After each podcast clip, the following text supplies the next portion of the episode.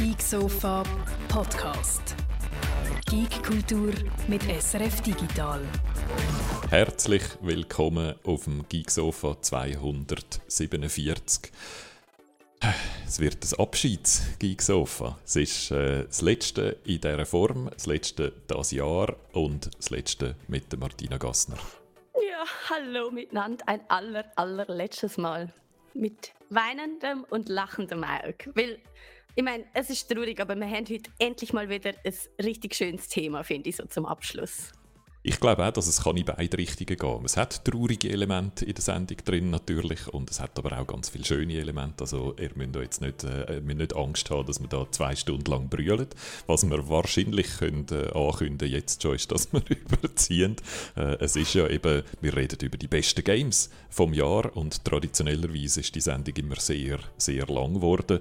Das Jahr vielleicht nicht ganz so lang, weil wir äh, einfach viel weniger Games zum Besprechen haben als, als ein Jahr vorher. Da kommen wir dann noch drauf. Jetzt aber zuerst soll ich sagen in der Runde, der Stein ist, ich weiß gar nicht, ob es jetzt den geschafft hat, der hat sich vorab gemeldet, aber der Mermi ist da, der Marcel, der Musik und Bier, der Flu, der Markus, der Bolton, der 11-8 Pie, das Automatenbrot, der NNA, der Tobias, der Masi, der Archie Pencil, der Hattemoto, der Achtoi und der Raphael. Jetzt habe ich glaube alle gesehen. Freut uns sehr, dass ihr dabei sind heute und der wie es der Musik und Bier beschreibt, historische Moment miterleben live. Ähm, bevor wir in die besten Games hineingehen, Martina, müssen wir noch schnell ein paar Neuigkeiten von der Woche ähm, äh, besprechen.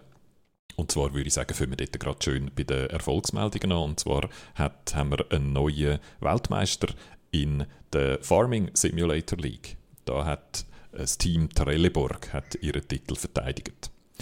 Ist also ein alter Weltmeister? Ein alter und neuer Weltmeister, genau. Die ja. haben äh, die dritte Season von der Farming Simulator League äh, gewonnen. Das ist ja äh, die Landwirtschaftssimulator E-Sport-Version, wo man das dritte in einem Team Heuballen äh, machen und stapeln und dann in die Schür aufbringen muss, ähm, wo es so ganz verschiedene, wo eigentlich noch sehr, sehr, sehr interessante Mechanik hat. Das ist anders, oder? Das ist völlig anders als der normale Landwirtschaftssimulator. Das ist so wie etwas, was separat extra als E-Sport gebaut haben. Es gibt Brücken, wo man sich gegenseitig auf und ab machen kann. Am Anfang muss man zu den Gefährten rennen. Wenn man die Heuballen unten rein tut in die Schür, dann gibt es weniger Punkte. Ist aber einfacher, wenn man es auf, äh, auf so ein Förderband tut und oben reinlässt, ist es schwieriger, die dort drauf zu tun. Gibt dafür mehr Punkte. Also es gibt recht viele so taktische Möglichkeiten und das Team Trelleborg sind offenbar die, die das immer noch am besten können. Ähm, was haben sie bekommen für das? 60.000 Euro etwa vom Gesamtpreispool, wo etwa 100.000 Euro drin sind. Also das nicht ist ein, eine der grösseren äh, E-Sport-Disziplinen. Natürlich nicht in der Liga von Dota und League of Legends wo wir so, und Fortnite, wo wir im Millionenbereich sind von Preisgeldern, aber Jetzt gerade jetzt für den deutschsprachigen europäischen Bereich ist das glaube ich vor FIFA. Ich glaube in FIFA kannst du weniger Geld verdienen. äh, zum Beispiel. Bin nicht ganz sicher, aber so bei den Schweizer mhm. FIFA-Turnieren kommt man also deutlich weniger über als, jo, als da. Das ist, ja, das ist ja auch kein Schweizer Turnier, muss man sagen. Also. Das, es ist ein, ein, ein, ja, ich würde sagen, eine europäische Liga. Oder ich glaube, es sind vor allem Europäer, die dort, die dort mhm. mitspielen. Und, und ich bin gerade das Team Trelleburg am anschauen, weil letztes Mal sind das ja so mega, also man würde ja denken, das sind so Herren, die gerne Landwirtschaftssimulator spielen, aber das sind wahnsinnig junge Typen. Wie halt immer im E-Sport, oder? So de, ja. Je jünger man ist im E-Sport, desto, desto besser äh, ist man wahrscheinlich. Und sie haben also, es, es ist zwar, glaube ich, dann am Schluss trotzdem noch eng gewesen und äh, ihres äh, ihr Herausforderer LSA Esports ist ein Wildcard-Team das ohne einen, einen, Firmensponsor das geschafft hat. Also eigentlich auch bemerkenswert. Ich glaube, man muss auch einen Finalgegner äh, LSA noch äh, Gratulationen aussprechen. Ähm, die sind äh, aber trotzdem dann klar geschafft, äh, gewonnen, Trelleborg. Also die, die dominieren einfach die Liga, das muss man glaube so sagen. Die haben irgendwie seit der Vorrunde kein Spiel mehr verloren und so gegen alle Gegner. Also die sind wirklich einfach sehr gut und so, wie ich es Erinnerung habe, äh, in Erinnerung habe, sind seit der letzten Season schon sehr gut gewesen. Und es ist eigentlich immer klar gewesen, äh, dass Trelleborg ein Turnier gönnt. Vielleicht kann man es mal denen entreissen. Das ist immer so ein bisschen um das gegangen. Gönnt Trelleborg oder nicht. Also mal schauen, ob die es weiterhin so stark bleiben. Vielleicht fände es jetzt so, es ist jetzt, kommt so der IB-Effekt vielleicht, oder? Jetzt sind sie so ein bisschen zu gesättigt, haben schon ein bisschen zu viel gewonnen. In der nächsten Saison haben vielleicht andere Teams wieder eine Chance. So, das ist der Farming äh, Simulator League, die FSL. Und äh, die andere Neuigkeit, das ist noch der, im äh, Zustand Gerücht, muss man sagen. Aber ich habe gedacht, das ist trotzdem noch gut, weil wir sind ja da immer so neidisch auf den Game Pass, wo Microsoft und äh, die Xbox äh, anbieten, wo äh, Xbox-Fans und auch PC-Spielerinnen und Spieler davon profitieren, wo ein bisschen mehr kostet als ein Franken im Monat, wie wir auch schon erfahren haben, aber wo trotzdem einfach sehr, sehr ein, ein interessantes Angebot ist, kann man glaube sagen. Es sind jetzt sehr viele Games drin und es sind vor allem eben auch immer wieder neue Games drin, nicht nur mhm. alte. Und Sony, also PlayStation, hat jetzt scheint offenbar gemerkt, dass das noch wichtig wäre, dort irgendetwas Konkurrenzfähiges zu haben. Und das haben sie bis jetzt nicht. Oder sie haben eigentlich zwei Angebote jetzt, PlayStation Plus und PlayStation Now. PlayStation Plus ist das, was man braucht, dass man überhaupt online kann gamen kann. Und dann kommt man so all Monat noch ähm, hat man noch die Möglichkeit, noch gratis Games überzukommen. Das sind immer alte Games. Games, die zum Teil schon, wo wir alles schon komplett durchgespielt haben vor Jahren. Oder? Und äh, der neue, jetzt soll ein neuer ähm, Game Pass-Konkurrent von PlayStation kommen, und zwar schon im Frühling ist das Gerücht. Und der soll dann die Now- und Plus-Abos ersetzen und durch so verschiedene Tiers von einem neuen vereinten Abo äh, ersetzen. Eins, wo dann auch Streaming dabei ist, das, was jetzt PlayStation Now macht. Und dann noch wahrscheinlich eins günstiges mit nur alten Games und noch ein bisschen teureres, wo dann auch neue Games drin sind. Ähm, das ist höchste Zeit, würde ich sagen. Oder? Und ich hoffe, Sony bringt das dann tatsächlich raus. Der Codename für das Projekt ich Spartacus, sagt es im Gerücht. Ein bisschen, ein bisschen äh, sehr dramatisch. Aber es ist, sie müssen vorwärts machen, weil der Game Pass hat schon letzten Januar, also das ist ja mittlerweile jetzt auch wieder ein Jahr her fast, hat 18 Millionen äh, Abonnentinnen und Abonnenten gehabt. Also das ist ein riesen Erfolg, oder? Und das ist etwas, wo für viele, glaube die eine Xbox haben oder die tendenziell eher auf dem PC gamen, ist das so ein, ein, ein grosses Argument gegen eben eine Playstation. Also mhm. das müssen sie, das müssen sie haben. Ich muss auch wirklich sagen, der Game Pass ist eine coole Sache, weil so viele Spiele drin sind und sie ständig wechseln. Also das, ja. da gibt es nicht viel Vergleichbares. Das ist wirklich einfach ja. ein tolles Angebot. Und es ist konkurrenzlos, da muss Sony etwas machen. Ja. Und es ist auch etwas, wo man muss sagen, wo jetzt gerade so Indie-Games ähm, viel Sichtbarkeit bekommen, oder? Also als letztes Beispiel Moon Bay, wo wir jetzt dann gerade reden, wo im, im Game Pass drin ist, wo ich sicher bin, das hätten viel, viel, viel, viel weniger Leute gespielt, wenn das nicht im, im Game Pass äh, drin gewesen wäre. Und das ist etwas, wo jetzt, wo lang jetzt, finde ich, die Xbox Game Studios immer ein bisschen stiefmütterlich behandelt haben, also die, die, Indies auf der Xbox. Da ist jetzt Sony, zum, habe ich traditionellerweise eigentlich gefunden, besser gewesen, im Sinne von, dass sie immer wieder mal auf einer grossen Show auch irgendeinen Indie-Titel gross portiert haben. Und dort haben sie jetzt ein bisschen verloren oder mit dem Appeal. Also auch für Entwicklerinnen und Entwickler ist das attraktiv oder ein Teil von dem Game Pass zu ziehen. Es heisst dann nicht immer automatisch, ja, dann verdienen schon fast nichts mehr, oder? sondern es kann eben auch bedeuten, dass dein Game viel mehr Sichtbarkeit bekommt, als du sonst hättest. Mm. Ja, Absolut. Also. Aber der Vollständigkeit halber muss ich einfach noch schnell sagen, ich habe überhaupt keinen Bock auf ein neues Abo, Guido. Das ist natürlich immer so, genau. Und, aber das betrifft, glaube ich, vor allem die Leute, die einfach wie wir alle Konsolen haben und auf jeder Plattform unterwegs sind und so, oder? Und das, die meisten Leute haben einfach eine Konsole und haben dann dort auch noch ein Abo. Aber ja, es ist dann die Frage, wie teuer das dann wird, oder? Es, mhm. Aber das, viele haben ja jetzt schon ein PlayStation Plus Abo, weil sie das brauchen, um überhaupt können online spielen, oder? Mhm. Von dem her, das ist dann eigentlich ein Upgrade von einem Abo, das man schon hat und wo man aber dann auch deutlich mehr dafür überkommt, hoffentlich. Aber eben, wie gesagt, alles noch Gerücht ist dann im Frühling ja. soweit. So, und dann sind wir noch bei einer weiteren Business-Nachricht und es ist jetzt passiert. Ubisoft hat jetzt den Stecker, äh, hat jetzt den, den grossen Knopf gedrückt und sie haben jetzt eine Nifty-Plattform am Start. Ubisoft Quartz heißt die und das sind eben so NFTs, wo man kann in Ubisoft-Spiel drin NFTs, also so virtuelle Gegenstände, ähm, posten und weil es eben NFTs sind, kann man die dann nicht nur innerhalb von der Ubisoft-Plattformen handeln, sondern auch außerhalb von Ubisoft-Plattformen.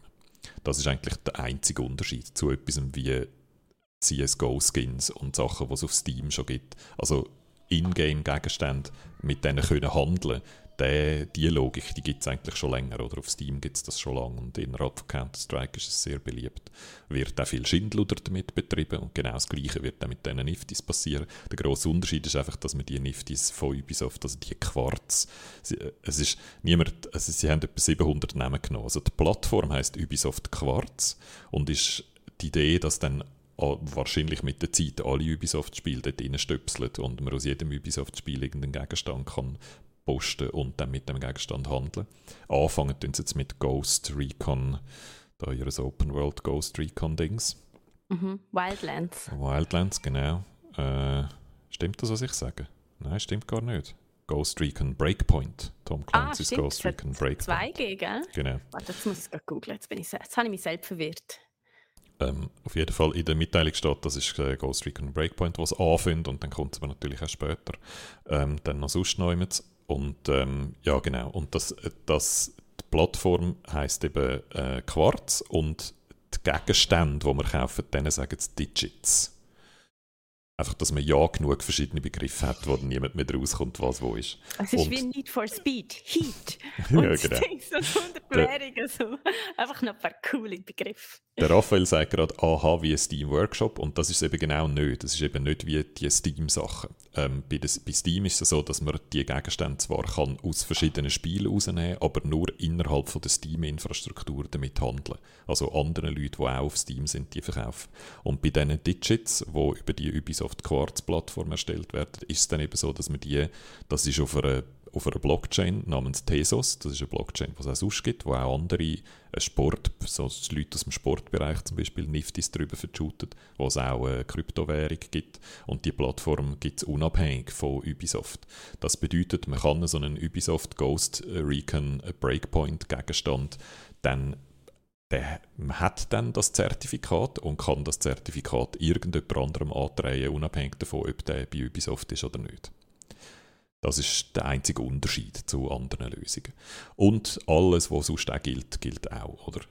Spekulationsblase, Chance ist gross.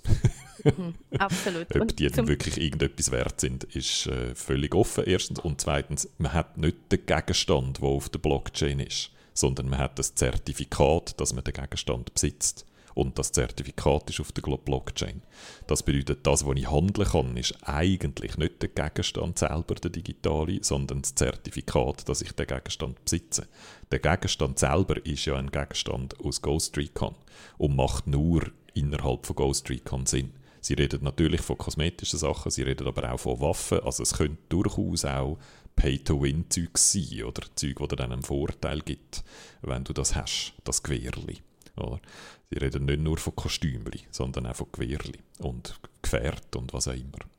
Und natürlich werden sie dort müssen ganz den eng, die enge Grad gehen oder? und nicht Zeug anbieten, die dann das Game total kaputt macht, dann werden die Leute hässig. Aber denen etwas geben, wo du dann trotzdem ein einen Vorteil hast. So wie mit Pre-Order-Bonuses und all dem Shit. Die Chance ist schon noch gross.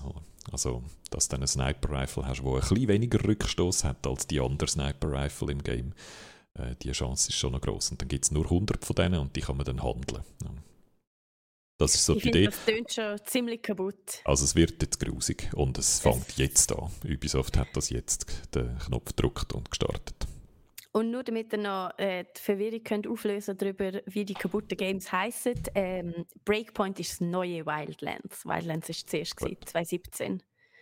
Dann ist und 2019. Äh, Tezos ist eine Blockchain, die ein bisschen energieeffizienter ist als andere Blockchains und das ist so eines der Argumente, warum sie diese Blockchain genommen und nicht irgendeine andere. Also sie versuchen zu dem Argument, Niftis machen die Umwelt kaputt, vorweg zu kommen oder? und sagen, äh, das ist im Fall nicht das Problem, es ist alles ganz grün da. Machen nur Games kaputt, nicht die Umwelt, nur keine Angst. okay. Das zu dem, ähm, das wird, äh, wird uns noch eine Weile beschäftigen und die, die äh, jetzt auf ihrer Bingo-Karte Lootboxes und Battle Passes haben, die dürfen auch bei diesen Niftis in Zukunft dort ein Höckli, ein Höckli setzen. So. Gut, äh, dann haben wir noch das letzte Drama und zwar Take Two versus It Takes Two. Da kommen wir dann, glaube ich, vielleicht noch noch darüber zu reden später. Aber zum Drama zuerst sagen, Take-Two ist ja der grosse, grosse ähm, Publisher, der zum Beispiel GTA äh, publiziert, Grand Theft Auto, aber auch noch anderes Zeug. Und die sind einfach wahnsinnig giftig darauf, ihr Trademark äh, zu verteidigen. Da muss man ehrlicherweise sagen, das muss man unter Umständen, weil wenn man sein Trademark nicht verteidigt, dann brechen alle dem. Oder wenn man es nicht verteidigt, dann dürfen nachher andere Leute kommen und Take-Two-Sachen machen, die vaguely game-related sind. Und wenn man sein Trademark nicht verteidigt, dann gilt es nachher einfach als akzeptiert. Oder? Von dem her, das ist einfach etwas, wo sich äh, grosse Rechtsabteilungen von so Publishern müssen damit beschäftigen Und sie machen es aber sehr aggressiv. Sie tun auch Star Rock verteidigen, weil das könnte das Trademark von Rockstar infringen und alles mögliche. So. Und die sind jetzt aufs kleine It Takes Two losgegangen und haben gesagt, hey, ihr dürft im Fall euer, euer Game, das Trademark It Takes Two, nicht registrieren, weil wir haben schon das Trademark auf Take Two. Oh, okay. In der, das Game, aber auch früh auf. in der Game Press wird das so allgemein als ein Dick Move bezeichnet, aber das ist eigentlich normales Business. Das macht Take-Two schon seit Jahren und mit allem Möglichen und mit jedem Trademark, was sie haben. Und wenn man ehrlich ist, das bedeutet jetzt einfach, dass It Takes Two, die Hersteller von It Takes Two, nicht können und das Trademark It Takes Two ähm, reservieren und dann selber wieder andere Leute verklagen, wenn die etwas machen, wo so ähnlich tönt wie It Takes Two. Oder? Das ist eigentlich das Einzige, was das bedeutet. Das heißt nicht, dass sie das Spiel jetzt umbenennen müssen. Oder das heißt auch nicht, dass sie irgendwie müssen jetzt anfangen etwas zu zahlen an Take-Two. Sondern sie können sich dort immer noch auf Copyright und andere Rechte und so beziehen. Aber einfach das Trademark können sie nicht registrieren. Das haben sie wahrscheinlich probiert oder Take-Two hat verhindern, dass sie das probieren. So. Also es ist so ein bisschen Juristenfutter und es wird aber so in der Gaming-Presse als wieder mal so eine grosse Goliath gegen David-Geschichte und die Bösen gegen die Guten dargestellt. Das gibt halt schöne Schlagzeilen. Voilà. Jetzt, Voilà. das, äh, das wäre es gewesen. Jetzt müssen wir noch schnell über Moon Globe reden, bevor wir dann in die Games reingehen. Das kann ich, glaube ich, kurz halten, aber ich kann dir einfach noch schnell erzählen, Martina, wie es mir gegangen ist dort. Es ist nicht ein Game, wo, das kann ich vielleicht schon vorweg schicken, das es jetzt auf meine Liste von den besten Games vom Jahr geschafft hat. Was ein bisschen schade ist, weil eigentlich sind wir ja davon ausgegangen, das ist wie gemacht für mich, oder? Man kann Fische drin und dann tut man die Fische kochen und an die Leute verkaufen in einem herzigen Dörfli. So ein entspanntes Game, das ohne Druck und ohne Hektik und ohne Action auskommt. Und äh, haben wir wie gedacht, kochen und fischen und noch einen Hund streicheln dabei und chillen, das ist eigentlich genau das. Das ist wie gemacht für mich. Das ist noch so in so einer Voxeloptik. Und ich finde es eigentlich auch sehr herzig. Es hat mir sehr gefallen und den Fischenteil finde ich auch super. Und das ist aber äh, impliziert jetzt gerade, dass der Kochenteil finde ich nicht gut und das ist der Hauptgrund, warum ich es dann doch nicht ein richtig super gutes Game finde. Es ist ein okay Game, aber nicht super gut. Ähm, ich habe auch gefunden, am Anfang ist es ein bisschen zäh, es geht ein bisschen lang, bis man die coolen Features hat. Es geht ein bisschen lang, bis das Boot richtig schnell ist und bis man auf dem Boot kann kochen und was vieles vereinfacht. Und äh, man muss am Anfang auch ziemlich häufig durch die Ortschaft immer hin und her laufen, viele so einfach die Travel Time, die nicht unbedingt nötig ist. Ähm, also am Anfang könnte es ein bisschen schneller gehen, finde ich, aber das Hauptargument, warum ich finde, ja, da muss man Abstrich machen, ist, das Kochen ist zu kompliziert eigentlich finde ich bei so einem Game ist für mich wichtig, dass man so wenig Knöpfe wie möglich muss drücken. Nur dann ist es ein richtig entspannendes Game. Oder? Ich möchte zwar immer beschäftigt sein und ich möchte immer etwas müssen denken, was mache ich als nächstes und warum mache ich das und wie mache ich es. Ich möchte immer studieren, aber wenn ich dann schlussendlich Knöpfe drücke, beim Fischen zum Beispiel, dann muss das ganz einfach sein. Und nicht anstrengend und nicht schwierig und nicht wahnsinnig wichtig, dass das Timing genau richtig verwünscht. Und das haben sie beim Fischen genau gemacht. Das Fischen ist super easy. Du rührst rein und dann wartest und dann ziehst entweder das Netz ein oder die Angel ein. Dort musst du dann noch ein Knöpfchen mehr drücken, um sie schnell reinzuziehen und dann ist das Fischen schon erledigt. Also ist wirklich ganz simpel und darum genau richtig und spannend bleibt es, weil du über 100 verschiedene Fische kannst fangen und die alle ein bisschen anders gefangen werden wollen und so. Und das einfach lässig ist. Beim Kochen hingegen, dort hast du ein Rezept und das bedeutet dann vier bis fünf Schritte zum Teil und für jeden von diesen Schritten musst du so ein Mikrogame machen.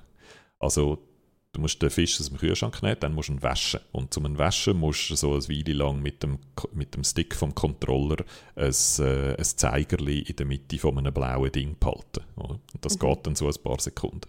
Und dann musst du ihn choppen, dann musst du ein paar Mal im richtigen Moment auf den richtigen Knopf drücken. Und dann musst du ihn bröteln und dann musst du auch wieder etwas drücken und im richtigen Moment loslassen.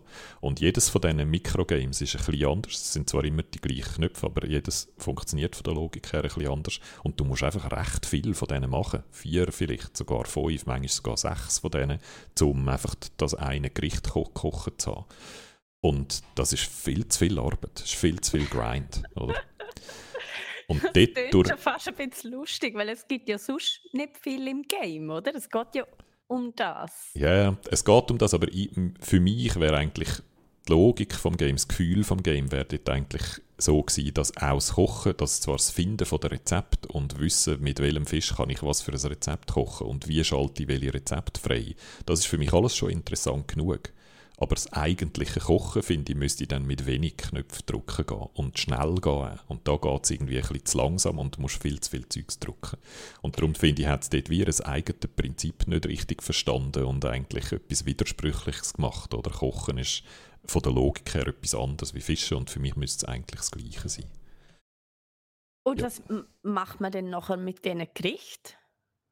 Die verkauft man dann. Die tut man einfach in so eine Vending Machine und dann werden sie in der Nacht verkauft. Also die, äh, einerseits und andererseits bringt man bestimmte Gerichte an Leute im Dorf. Du fängst dann so Beziehungen aufbauen mit den Leuten im Dorf und die haben dann, der eine hat dann gerne Hummer und die andere hat gerne Surf and Turf und dann bringst du das mit der Zeit. Und du kannst dann so die Beziehungen zu diesen Leuten noch ein bisschen vertiefen, indem du regelmäßig etwas zum Essen bringst. Und den Teil finde ich lässig und das Fischen finde ich lässig und die Geschichte mit der verlorenen, verschwundenen Frau und ähm, die Wirtschaft von dem Dorf wieder aufrichten und den Leuten im Dörfli zu helfen, das finde ich alles lässig. Also es ist wirklich knapp daneben, es wäre eigentlich richtig cool gewesen, wenn es einfach das Kochen, wenn es dort konsequenter gewesen wäre eigentlich. Okay, schade. Also das so ist äh, zum Unglaube so und darum ist es aus der Liste rausgerutscht, genau. Ja, und jetzt das sind wir... Überrascht mich ein bisschen ich habe ich hab auch ein bisschen mehr erwartet, muss ich sagen. Ich bin auch ein bisschen enttäuscht. Okay. Ähm, aber trotz deren Enttäuschung, ich glaube, meine Erwartung war einfach ein bisschen zu hoch, gewesen, weil es so mm. wie perfekt gepasst hat. Trotz deren Enttäuschung würde ich eigentlich sagen, das ist also durchaus ein lässiges Game zum Spielen. Wenn man, wenn man am den Anfang, also die ersten anderthalb Kapitel überwindet, dann wird nachher auch Kochen einfacher. Dann kann man so gewisse Sachen vereinfachen und Sachen auch automatisch kochen und dann wird der Teil ein bisschen weniger grindy und dann äh, entspannt sich nochmal eins mehr und dann ist es dann auch noch eins besser. Aber es geht ein Weile, bis man den überwunden hat und ein bisschen zu lang. Also ich glaube, dort steigen dann schon ein paar aus und sind ein bisschen zu fest gelangweilt. Ja. Ja, dann wären wir jetzt so weit. ist ja dann gerade wieder gut, dass das Kochen schwierig ist, damit sie nur so gelangweilt sind. Nein, egal. Nein, die Minigames sind genau einmal spannend, oder? Und nachher ja. weißt du, wie es geht und dann sind es einfach nur noch Zeitverschwendung. Einfach, ja, ja. Und das ist beim Fischen eben nicht so. Genau. Ja. Verstehe. Ja, denke ich Guido. Jetzt gehen wir, wir müssen vorausschicken, es war ein komisches Jahr, gewesen, oder? Da gehen wir jetzt nicht mehr 100 Mal in Detail, weil ihr habt es alle schon eine Million Mal gehört. Die Pandemie ist der Hauptgrund, oder? Wir haben einfach wegen der Pandemie, äh, die hat immer noch sehr viel so ähm, Nachwirkungen gehabt. Ähm, x Sachen, die verschoben worden sind. Es ist auch so ein bisschen wie üblich geworden, glaube Zeugs zu verschieben und auf die Pandemie zu schieben. Aber ich glaube auch sonst, auch abgesehen von dem, hat die Pandemie die Industrie oder einen grossen Teil von der Industrie enorm gefordert. Oder? ähm, nicht gleich nachvollziehbar finde ich, wie es zum Beispiel in der Filmindustrie ist, wo, halt, wo ja Leute müssen auf dem gleichen Haufen sein müssen. Es geht nicht anders. Oder? Du kannst nicht alle vor Greenscreen filmen und dann zusammen copy-pasten, sondern es müssen Leute vor Ort sein. Und du hast Crew und du hast x Dutzende, vielleicht sogar hundert von Leuten, die am gleichen Ort sind. Dass das schwierig ist, ist klar. Bei Games hat man am Anfang vielleicht gedacht, das ist doch kein Problem, die hocken einfach vor dem Computer, die kann man alle ins Homeoffice shooten und fertig. Und dann hat man jetzt halt in den letzten zwei Jahren gemerkt, dass das dann also schon noch schwierig ist. Ein von den ganz grossen Problemen, glaube ich, generell ist QA gewesen, also die, die testen, oder?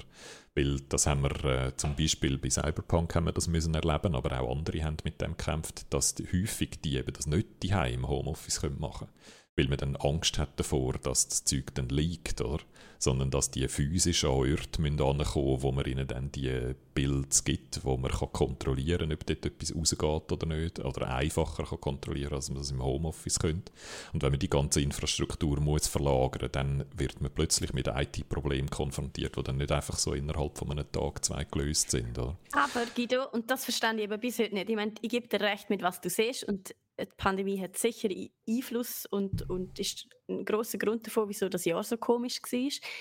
Und Testing und so und ganz sicher auch alle anderen Tasks muss man ein bisschen anders organisieren. Aber ich muss eben schon sagen, es sind jetzt bald zwei Jahre. Es ist eben nicht ja. so, als hätten sie nur einen Tag Zeit gehabt, um das umorganisieren, sondern langsam könnte man es echt auf die Reihe bringen. Und ich glaube vor allem auch, es sind so viele verpasste Chancen, weil die Leute sind die die Leute haben Zeit. Ja, genau man könnte Spiel, hat noch nie so gut können Videospiele verkaufen wie in den letzten zwei Jahren und es sind noch nie so wenig gute Videospiele rausgekommen wie in den letzten zwei Jahren und es leuchtet mir nicht ein. Es, es ich glaube, es zeigt zwei Sachen. Es zeigt einerseits, es haben ja vor allem die Grossen damit gekämpft. Oder? Wir haben ja da auf dem Geeksof auch mit Entwicklern geredet, zum Beispiel mit den Leuten vom Bus-Simulator, die gesagt haben, wir arbeiten schon immer so. Oder? Wir haben schon immer jemanden zu Zürich und jemanden zu Wien und jemanden am anderen Ende der Welt. Und wir sind uns das eh schon gewöhnt gewesen, so im Homeoffice und verteilt zu arbeiten. Ähm, da sind wahrscheinlich viele von den Grossen, oder Ubisoft und EA und, und Activision Blizzard und so, und die sind viel weniger so aufgestellt gewesen die sind halt immer noch so traditionelle Buden, oder? Wo man alle zusammengeht ins gleiche Haus und dann schafft man dort zusammen. Und die haben mehr gekämpft mit dem, würde ich sagen. Aus nicht nur Gründe, die erklärbar sind, wie das mit dem Testing und so, sondern auch so, aus simplen so Trägheitsgründen. Oder? Man schafft, hat einfach so geschafft und ist überrascht worden, dass man auch noch könnte anders schaffen. Und ich glaube, was ganz eine wichtige Rolle spielt, wir haben ähm, auch ja noch sehr viele Skandale erlebt in den letzten zwei Jahren. Oder? Und es ist bei diesen Skandalen eigentlich immer um Arbeitsbedingungen gegangen. Und ich glaube, es ist jetzt mittlerweile klar, dass es ein verbreitetes Problem ist, dass die Arbeitsbedingungen in der Game-Industrie nicht so ideal sind. Und ich glaube, da gibt es einen Zusammenhang. Wenn man bis jetzt immer, wenn man die Firma ausgerichtet hat auf Crunchen und die Leute dazu bringen, dass sie 15 Stunden in diesem Büro arbeiten und sitzen und arbeiten, arbeiten, arbeiten. Wenn du den plötzlich heimschickst ins Homeoffice, geht das vielleicht gar nicht mehr. Oder? Also ich glaube, das hat auch zu tun mit, es hat einen direkten Zusammenhang mit den Arbeitsbedingungen und wie fest man seinen Mitarbeiterinnen und Mitarbeitern vertraut, wie die Arbeitsverhältnisse generell sind, oder? Und wie man, ob man mit Druck schafft oder nicht, oder ob man wirklich Teams hat, wo, wo empowered sind, wie man in der heutigen Managementsprache sagt, also wo selbstständig können arbeiten oder wo einfach immer darauf äh, warten, dass ihnen eine Produzentin oder ein Produzent sagt, was sie als nächstes machen müssen. Oder? Also es hat auch mit so Kultur, mit Firmenkultur zu tun, glaube ich. Und das heißt, wir haben eine Industrie im Moment, die mit sich selber kämpft, oder? wo wirklich ähm, einfach Mühe hat, noch weiterhin Games zu produzieren. das ist das, ja. gewesen, was wir so gemerkt haben das Jahr, oder? Aus verschiedenen Gründen. Und es ist eben, glaub, ich glaube, das Problem liegt tiefer als die Pandemie. Ich glaube, viele Mitarbeiterinnen und Mitarbeiter haben jetzt auch die Nase voll und können da eben rauslaufen und können da protestieren und versuchen, Gewerkschaften zu gründen und so, weil sie irgendwie genug haben von diesen Arbeitsbedingungen. Und die Hoffnung ist einfach, dass da wieder die Pandemie so ein Beschleuniger ist, oder? Und so eine Umwälzung beschleunigt, wo wahrscheinlich eben auch sonst hätte müssen stattfinden. Weil ich finde, abgesehen davon, ob man jetzt die Gewerkschaften gut findet oder nicht, was ich möchte als Gamer ist, dass die Games, wo ich Spaß habe damit, dass die Leute, die die machen, auch Spaß haben. Das ist eigentlich das, was ich möchte. Oder?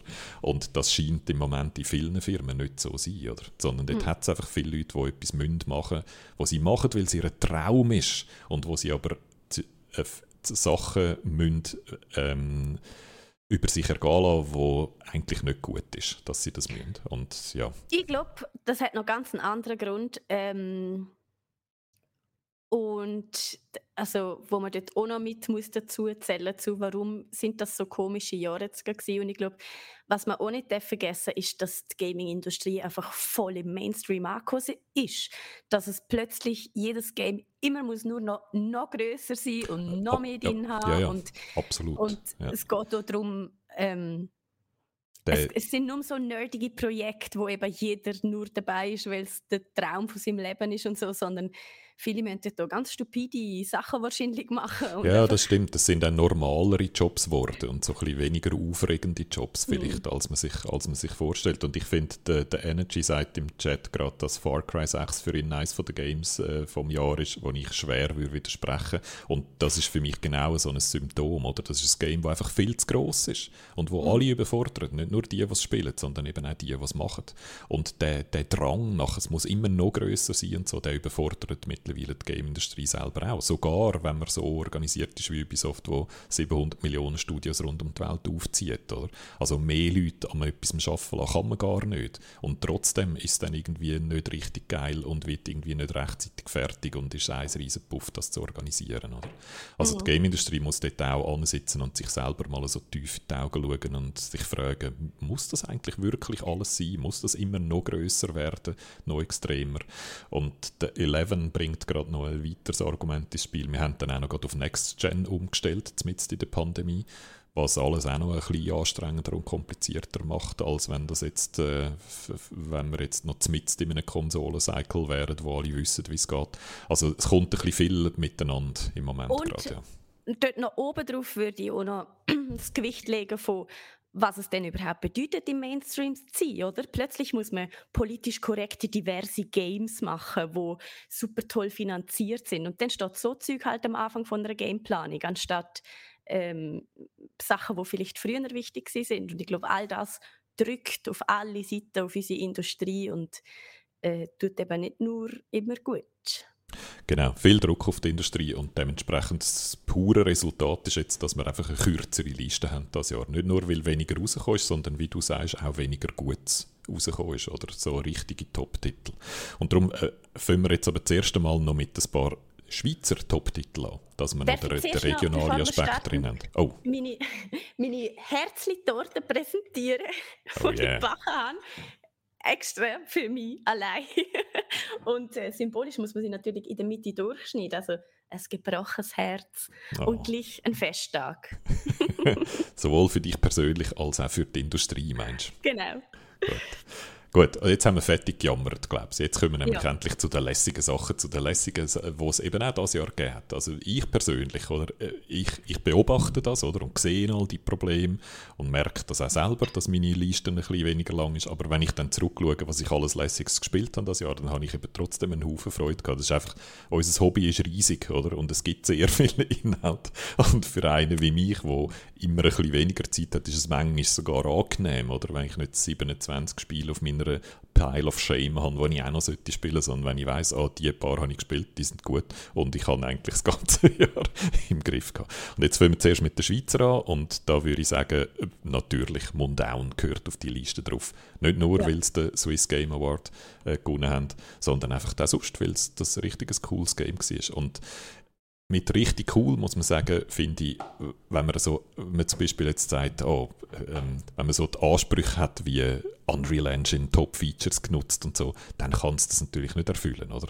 Ähm, aber es ist ein Game, das für mich so ein Autorengame ist, oder? Es ist, in diesem Game ist Autorenschaft spürbar an jedem Ende und e an jedem Ecken und an jedem Ende. Und es ist ein Game, wo ich finde, wo jemand das Maximum aus seinen Möglichkeiten rausholt. Oder jemand, der genau weiß, der Michel Ziegler, der genau weiß, was er kann und was seine Stärken sind und das tut er ins Game rein. Und darum ist es etwas wahnsinnig Stimmiges. Es ist nicht ein Game, das zu viel hat wollen oder Zeug probiert hat, wo es dann von Anfang an weiss, wir haben zu wenig Leute oder zu wenig Geld, um das überhaupt zu liefern, das, äh, das Versprechen. Sondern jemand, der genau gewusst hat, was er gut kann und das dann ins Game gemacht hat. Und darum finde ich, ist das total ein verdienter Gewinner vom Swiss Game Award und muss auch auf unsere Liste drauf. Absolut. Ich habe es ja immer noch nicht gespielt und ich glaube, ich will so gerne nicht spielen, weil nachher habe ich dann so Angst in so Alpen-Szenarien und so und das kann ich überhaupt nicht brauchen. Aber ich finde, was es auch so toll macht, ist, dass es einfach so einzigartig ist. Es gibt nichts ja. Vergleichbares. Ja. Einfach weit und breit nichts Vergleichbares. Und das ist schon einfach, ich habe total Respekt vor Michel, weil eben, ich glaube, jeder Mensch, der jede angeschaut hat, was er plant zu machen, hat wahrscheinlich gesagt, äh, mach lieber etwas anderes und so. Und er hat es einfach gemacht und von, nur schon von dem habe ich wahnsinnigen Respekt und es hat einfach einen coolen Stil, mhm. ganz eigene Noten und die Leute haben weltweit darüber geschrieben, was das für etwas Neues ist und das ist wirklich eine Leistung, wo er kann unglaublich stolz darauf sein kann. Also, oder das Rätoromanisch ist so, etwas, äh, äh, so ein wunderschönes Beispiel für das. Oder? Die normale Überlegung ist, ich mache das auf Englisch und auf Deutsch und auf Französisch und auf Italienisch, dass möglichst viele Leute rund um die Welt das können geniessen in jeder Sprache, die sie reden. Oder? Und er mhm. findet, nein, Rätoromanisch. Und drüllt es dann ins Positive, ja, das ist eigentlich so eine Zaubersprache oder es ist wie so eine Magiesprache, die tönt, wie wenn sie künstlich gemacht wäre, wo man außerhalb von, da muss man wahrscheinlich nicht wahnsinnig weit weg von der Schweiz gehen, dass man nicht mehr weiß, was rätoromanisch ist. Und dann ist es einfach so eine Fantasiesprache, die er sozusagen gratis überkommt, oder? Statt wie der Tolkien, wo muss eine Elfensprache erfinden mit einem riesen Aufwand, äh, kann er einfach die Sprache nehmen, die es gibt und Sprecherinnen und Sprecher nehmen, die, die das reden können und fertig. Und er hat eine wunderschöne magische Horroratmosphäre, wo sofort Atmosphäre, Atmosphäre, Atmosphäre gibt, ohne dass er viel muss äh, selber drin stecken, oder? Also es ist wirklich äh, einfach sehr, sehr clever. Aber ja, das hat ganz viel so Durchhaltevermögen gebraucht, weil garantiert ihm viele Leute davon abgeraten haben. Ähm, mhm. Das kann ich dann nochmal versprechen, dass wir versuchen, mit ihm äh, Kontakt aufzunehmen. Er ist im Moment so in einer Auszeit, gehört man, und darum probiere ich im Moment nicht, ihn zu belästigen mit Interviewanfragen. Aber so zum Jährigen, zum Beispiel im Frühling, würde ich dann sehr gerne mit ihm Bilanz ziehen, wie das Jahr war ähm, warum wir eine Auszeit genommen haben, äh, ob die Preise nicht mehr etwas bedeuten, ob es ein Erfolg war, auch finanziell oder nicht. Das äh, hören wir dann hoffentlich bald von ihm selber. We like to move, move. genau. ja, und dann, ähm, wir bleiben eigentlich so ein bisschen im ländlichen Folklore-Kontext, was wahrscheinlich dann trotzdem kein Zufall ist. Auch das zweite Game, das wir auf die Liste da haben, ist äh, etwas Romantisches aus dem Dorf, nämlich Dorfromantik. So. Ich hätte schwören können, du moderierst jetzt andere Game, aber lustig passen sie alle so gut passen zusammen. alle zusammen. Man kann es ja. moderieren, wie man will, es passt alles.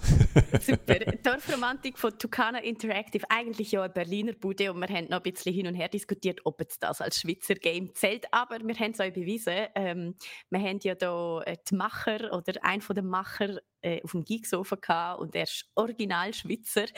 Äh, somit ist das ein Schweizer Game. Und das beachten wir jetzt einfach für uns.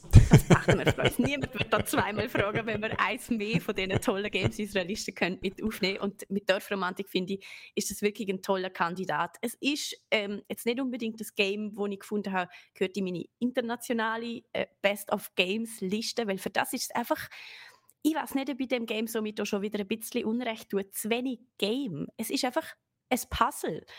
Mhm. Und das war's. Und darum finde ich, gehört dem Spiel wirklich jeder Preis für Game Design oder was auch immer. Aber ob es jetzt wirklich als Spiel eines der besten Spiele ist, die ich das Jahr gesehen habe, ähm, kann ich so nicht sagen. Aber es ist mit Abstand das beste Puzzle. Es kommt ein bisschen darauf an, wie eng man Game definiert. Oder? Ich habe früher zum Beispiel immer gesagt, Solitär ist kein Game und Quizshows sind kein Game. Das wäre eher auch wieder so eine engere Definition von Game. Und dann habe ich irgendwann müssen eingesehen, dass einfach so viele Leute Solitär spielen und so viel Spaß daran haben, dass man das einfach muss dazu nehmen muss. Und es ist einfach ja. ein anderes, anderes Genre. Oder? Es ist weniger, du machst weniger, das, die Aktionen, die du machen kannst, sind stärker eingeschränkt und es ist mehr so, ja genau, mehr ein Puzzle, aber gerade so dieses Jahr haben wir, glaube ich, ein, paar so Games gespielt, Moon Globe A würde ich auch in diese Kategorie tun, oder so Games, die eher entspannend sind, wo man eher wenig Sachen aktiv macht, aber trotzdem sich eigentlich gut, gut unterhalten fühlt. Absolut. Und der Vergleich mit Solitär finde ich übrigens sowieso spannend, weil damals, wo ich Dorfromantik gespielt habe, ich mir immer gewünscht, das wird das neue Solitär. Weil ich ja. habe das Gefühl, oh, alte Ömelis würden viel lieber Dorfromantik die hure Puzzle richtig drehen, anstatt Solitär zu spielen. Es ist viel ähm, ein kreativerer Prozess als mhm. Solitär, mhm. wo du ja eigentlich einfach immer die gleiche Karte probierst, gleich abzulegen. Ähm, also ich finde wirklich, Microsoft müsste das auf jedem Windows-PC vorinstallieren. es, es, soll das ja. neue Solitär werden und ich bin traurig, hat es zwar viel mediale Aufmerksamkeit bekommen, aber dem vielleicht doch nicht so viel, dass es wirklich als neues Solitär könnte gehandelt werden Das ist Dorfromantik, das zweite von unseren Top-Schweizer Games. Und dann als letztes natürlich der Landwirtschaftssimulator 22. Ich meine, das gehört auf so einer Liste drauf. Das ist, äh, muss man vielleicht auch noch sagen, die sind bei den Swiss Game Awards werden die nie berücksichtigt. Und ich glaube, sie tun sich selber auch gar nicht bewerben. Weil sie müssten einfach jetzt mal überkommen, oder? Es wäre irgendwie unfair. sie, haben, sie haben Ressourcen, die sonst niemand hat in der Schweiz. Und sie haben Verkaufserfolg, wo sonst nie irgendjemand auch nur annähernd dran kommt. Also es wäre immer wahnsinnig schwierig zu argumentieren, warum es dann nicht der Landwirtschaftssimulator ist, wenn sie sich überhaupt bewerben wollen. Darum tun sie das, glaube ich, einfach nobel ignorieren und anderen äh, das Feld, Feld frei machen. Aber wir, die ja die ganze Schweizer Game-Industrie anschauen, müssen es draufnehmen. Es ist einfach das, mhm. es ist ein gutes Spiel, das kann man nicht anders sagen. Es ist Absolut. ein Spiel, das ähm, wo komisch ist, oder? Wo einfach so Eigenheiten hat, wo, wo man in anderen Spielen sich nicht gewöhnt ist. Es ist ein Spiel, das eine eigene Vorstellung davon hat, was gute Grafik ist. Es ist alles konzentriert auf die Maschinen und auf Traktoren, ihren technischen Aufwand. Dafür sieht dann so die Wiese nicht so spektakulär aus. Und es ist auch vom Gameplay her speziell, oder? Weil es einem viel mehr Freiheiten lässt als einem Games das normalerweise geben. Das gibt einem sehr wenig Struktur vor. So, man macht vieles, was man macht, tut man sich selber eigentlich vorgeben. Und das sind aber alles Sachen, die lässig sind beim Spielen. Und es ist sehr ein entspannendes Game und es hat so etwas, ähm, es ist ich habe noch mit einem der Dozenten von der ZHDK vom Game Design äh, Lehrgang mit dem René Bauer lang auf Twitter hin und her diskutiert und er hat mir immer so gesagt, das ist so ein typisches Beispiel von digitalem Biedermeier. Und Biedermeier war so eine Zeit, gewesen, wo kurz nach der Industrialisierung äh, hat so ein Bürgertum in Deutschland und die Bürger haben sich dann alle so idyllische Landschaftsbilder in ihre Stube gehängt. Oder? Und sind eigentlich so ins Private und ins idealisierte, idyllische geflüchtet. Möglicherweise als Reaktion auf die Industrialisierung, wo plötzlich Stadtbild, Stadtbilder verändert hat und Rauch überall und Leute, die in Fabriken arbeiten und so. Das war ein, bisschen ein Schock für viele Leute, oder? Und dann hat man sich so in die, Idylle zurückgezogen und der Landwirtschaftssimulator ist genau das, oder? Obwohl es eigentlich nicht... Äh, es ist nicht ein Öko, wir spüren das Land und Tierlandwirtschaft, sondern es ist eine maschinelle Landwirtschaft mit Maschinen, oder? Die Maschinen sind im Zentrum. Aber es ist natürlich eine völlig idealisierte Landwirtschaft. Es ist nicht eine echte Landwirtschaft, sondern es ist, du löst jedes Problem mit einer Maschine und es ist ganz einfach und entspannend. Du hast nie streng, du hast nie Stress und das sehen richtige Bäuerinnen und Bauern wahrscheinlich sehr einen anderen Alltag, als der dargestellt wird im Landwirtschaftssimulator. Und in dem Sinne ist es eben auch so eine Flucht Flucht in eine Idylle. Oder? Ich habe einen strengen Job und die Leute sind hässig und Pandemie und alles und jetzt gehe ich da auf mein Feld und tue schön ein bisschen achern und ein bisschen pflügen und dann ist die Welt wieder in Ordnung. Oder? Und das ist äh, ein Bedürfnis, das der Landwirtschaftssimulator erfüllt. Absolut. Und kleiner Funfact noch hinter für was sich der Landwirtschaftssimulator ebenfalls nie beworben hat, ist nicht nur der Swiss Game Award, sondern auch staatliche Fördergelder. Die genau. Die, die haben einfach ihre anderthalb Millionen verkauft in der ersten Woche und äh, ähm, lachen auf dem Weg in die Bank. So ist das. Wir gratulieren nochmal richtig schlieren. ja, da hinten So, und jetzt kommen wir zu den Top äh, internationalen Games vom 2021 äh, und da tun wir uns jetzt so ein bisschen abwechseln. Du hast es geschafft, eine Rangliste zu machen und ich habe es nicht geschafft, aber ich habe jetzt tendenziell die, die ich noch eins lässiger gefunden habe, auch eher hindert da. Ähm, also es geht bei mir so ein bisschen in aufsteigender Reihenfolge darauf und ich mache mal, mal den Anfang mit Ratchet Clank Rift Apart gehört ja. für mich auf die Liste drauf. Ähm, obwohl ähm, der, der Marcel, weiss ich noch, er ist glaube ein bisschen enttäuscht gewesen. Ich habe es glaube ich im, da im Geeksofa und im Let's Play und überall immer so hoch gehängt, wie ich es so lässig gefunden habe, dass er dann glaube ich übersteigerte Erwartungen hatte. Er hat glaube ich ältere Ratchet Clank Versionen besser gefunden und sein Hauptargument war, dass, äh, wenn ich es richtig im Kopf habe, dass er die Waffen ein bisschen zu wenig abwechslungsreich gefunden hat. Und mir ist das nicht so gegangen. Ich habe dort genug Abwechslung und Combo-Möglichkeiten gehabt. Ähm, es hat so ein, zwei Waffen, die ein zu fest so einfach klassische Schusswaffen sind, wo man einfach muss zielen und dann macht es weh. Oder? Aber es hat eben die lässigen Sachen wie ein Sprinkler, wo ähm, die Gegner langsam mit Gras überzieht und sie dann langsam fest friert und dann kann man ihnen auf eine andere Waffe wechseln und ihnen dort noch schön ins gefrorene, eingefrorene Food heizen. Also es gibt viele so schöne Kombo mit, mit Sachen, die mir sehr gut gefallen haben. Ähm, es ist so eine wunderbare Achterbahnfahrt. Ich finde es eine sehr gute Mischung aus.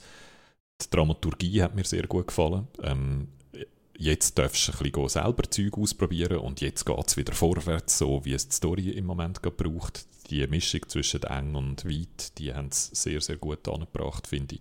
Und dann ist es einfach technisch ein totales Showcase gewesen, oder? Es ist so eines von der erste große Next-Gen-Titel gsi, wo so richtig gezeigt hat, was Next-Gen alles auf Lager hat und auf was wir uns dann in Zukunft in den, in den Folgejahren werden können darauf freuen, wo dann irgendwann Standard wird, oder? Es ist jetzt noch mit Ratchet Clank, äh, Ratchet Clank Rift Apart sind es noch so außergewöhnliche Sachen gsi, wo dann jetzt in den nächsten Jahren einfach zum Standard gehören und das ist darum so ein lässiger Blick in die Zukunft gsi. Und ich finde es unfair, dass ich immer noch keine PlayStation 5 können spielen. Nein. Sonst äh, könnt ihr jetzt mitdiskutieren. Nein, eben, das, also ich kann mir gut vorstellen, dass Ratchet Clank echt ein toller Kandidat ist für, für die Liste. Und Aber auch leider. eine coole Story, finde ich. Mir hat die Story gefallen. Es hat ja so eine, es hat so eine, wir haben so eine, es geht um Paralleluniversen und es geht um eine Parallelversion vom Ratchet, Rivet, oder? So wie mhm. die weibliche Variante von ihm ist aus einem anderen Universum. Und ähm, da denkt man vielleicht am Anfang, ach, jetzt haben sie einfach copy-pasted und eine Frau und jetzt äh, haben die Diversity-Anforderungen erfüllt, die du vorher davon geredet hast. Und natürlich machen sie das, aber sie haben sich dann eine lässige Geschichte erlebt. Und sie ist eben wirklich ganz anders, weil in, in ihrem Universum kommt sie immer auf den Sack über. Und der Ratchet ist ja ein Gewinnertyp und gönnt immer und sie, Trivet, verliert immer. Und darum ist sie ganz eine andere Figur als er und die Gegensätze, die sind einfach sehr interessant gewesen. Und äh, darum habe ich das eigentlich ein schönes Bild gefunden, ein schönes Beispiel gefunden für, wir haben das Höckli gesetzt auf der To-Do-Liste von der Diversity, aber wir haben trotzdem eine lässige Geschichte gemacht, die einfach auch als Geschichte äh, lässig ist. Ja. Platz 5 also? Ja, würde ich sagen. Äh, du, du kannst jetzt mitzählen. Äh, auf dem Platz, also gut, ich tue jetzt auch mitzählen, dass ich höre jetzt auf, äh, schwierig zu tun. Äh, auf dem Platz 4 habe ich Forza Horizon 5 äh, eingesortiert. Ja. Auch das ein bisschen ein Technik-Showcase. Das ist so das Erste, was mich beeindruckt hat. Mittlerweile hat es gerade einen Bug, der speichert. Den hat man übrigens in meinem Let's Play schon gesehen. Es tut zum Teil ewig lang speichern und findet zum Teil den Ausweg nicht mehr aus einer Schleife äh, endlos schlaufen. Also es hat schon noch ein, zwei Bugs drin. Ähm, das ist halt einfach so heutzutage. Aber abgesehen von dem ist es einfach technisch wahnsinnig beeindruckend. Es, sieht, es ist eine riesige Welt, die super aussieht, die einen Haufen, Haufen Details drin hat und die trotzdem nie ruckelt, auch wenn du mit 400 Stundenkilometern durchfährst und wo nie irgendetwas nachlässt. Und das ist wahnsinnig beeindruckend. Habe ich so einfach noch nie gesehen. Und abgesehen von dem ist es einfach endlich wieder mal ein richtig cooles Arcade-Rennspiel gewesen. Mhm. In einer Open World. Und ich finde, es hat schon andere Open World Racer gegeben. Ähm, und seit Burnout es ist einfach nie etwas so gut gewesen wie damals Burnout Paradise. Und das finde ich, kann man jetzt dort einsortieren. Das ist jetzt gut. Und ich finde es auch besser als frühere Versionen von Forza Horizon, weil es einfach die Welt lässiger ist und eine coolere Autoauswahl drin hat. So würde ich es etwa beschreiben. Ich habe glaube auch noch nicht viel äh, Schlechtes über Forza Horizon 5 gehört. es gibt gerade ein paar also Leute, die hässlich sind, weil es Bugs gefunden hat und so, mhm. aber es, ist, es, es, hat immer hässliche Leute auf dem Internet und insgesamt scheinen sie auch sehr gutes Community Management zu machen. Also ich nehme es mhm. eigentlich eher so wahr, dass die meisten Leute, die Bugs finden, zufrieden sind in der Art und Weise, wie das dann gehandhabt wird. Es wird schnell darauf eingegangen, es wird schnell verbessert. Also sie sind auch dort gut und das ist natürlich bei einem Open World und Online-Spiel wichtig, dass man auch an das denkt hat oder so, dass man auch nach dem Release immer noch äh, on the job ist und das gut verbessert. Mhm. Dann bin ich dran mit meinem Platz 3. Also besser gesagt, man kann jetzt schon in die Podestplätze gehen, jeweils. Sag's nicht, ja. Ja, ja und da sehen wir jetzt auch, wie schnell das geht. Oder? In den letzten Jahren haben wir aber gesehen, so 10, haben wir so 10 bis 12 Titel gehabt, oder je, je und haben es dann noch konsolidiert und auf so eine Liste unter 20 versucht zusammenzudrücken. Und das Mal bist du schon in der Top 3. Gut, also Podest. Genau, also ehrlich gesagt, mir ist so wirklich, also das ist eigentlich der Vorteil an dieser Auswahl von dem Jahr gewesen. Mir ist es so einfach gefallen wie noch nie, die Liste zu machen. Es ist für mich auch sehr klar gewesen, also es war eigentlich alles klar gewesen von Anfang an. Vielleicht nicht ganz, wie ich die drei soll sortieren aber dass es die drei sind, ist eigentlich auch wirklich immer an dem Tag, wo es rausgekommen ist, schon für mich völlig klar gewesen, dass das in die Liste 3 gehört. Und somit ist auf meinem Platz 3, ich habe es euch schon hunderttausend Mal gesehen, dass das auf die Liste gehört, Death Store. Ein wirklich grossartiges Indie-Game von zwei Leuten. Mir haut es immer wieder aus den Schuhen, wenn ich mir überlege, dass das zwei Leute gemacht haben, Guido. Zwei! Ja.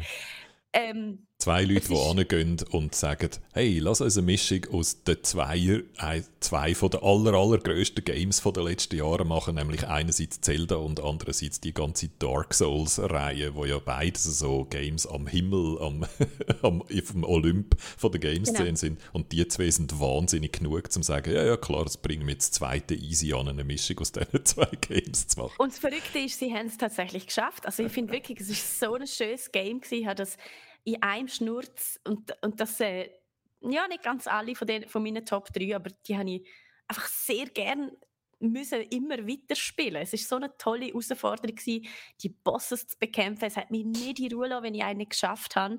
Die sind so schön designt gewesen, wirklich vom allerersten Boss bis zum allerletzten sind sie alle komplett einzigartig in Aussehen und Agieren. Ähm, es ist auch wirklich vom Design her so, also für, für mich genau der Sweet Spot gewesen. Ich habe, glaube jeden Bosskampf, wenn ich ihn überlebt habe, genau mit einem Herzli überlebt. ähm, und ja, es, ist einfach, es hat einfach nur Spaß gemacht, das Spiel zu spielen.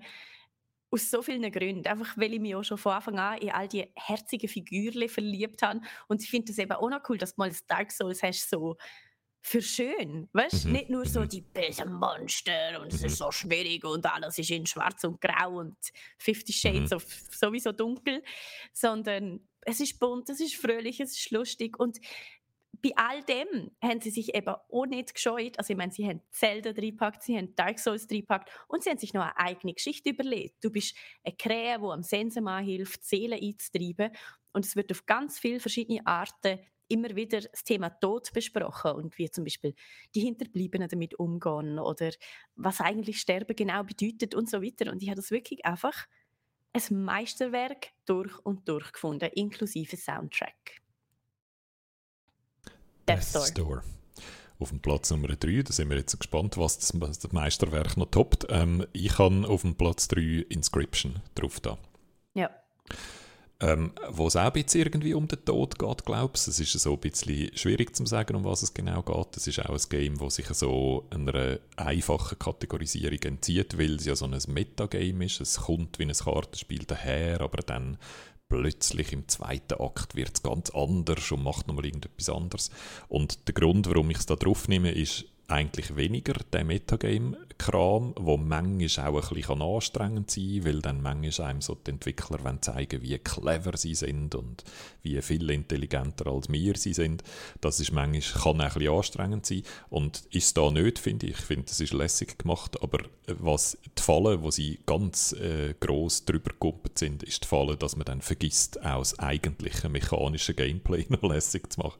Und das finde ich bei Inscription eben nicht so. Das Kartenspiel, wo man am Anfang im Akt 1 spielt, finde ich ein richtig gutes Kartenspiel. Es hat ganz viele so mechanische Sachen, die ich einfach clever finde und die ich gerne auch in anderen Kartenspielen sehe. Und es ist sehr interessant zum Spielen. Und es geht um Tod im Sinn von, dass wir irgendwie so einer komischen Limbo sind, in einer Hütte müssen gegen jemanden Karten spielen, wo offiziell keinen Namen hat, aber mich sehr so an einen Sensema erinnert. Ähm, und wir sind dort in so einer Art Vorhülle, weil wir immer wieder verlieren und dann wieder von vorne anfangen. Das hat noch so einen Roguelike-Aspekt drin.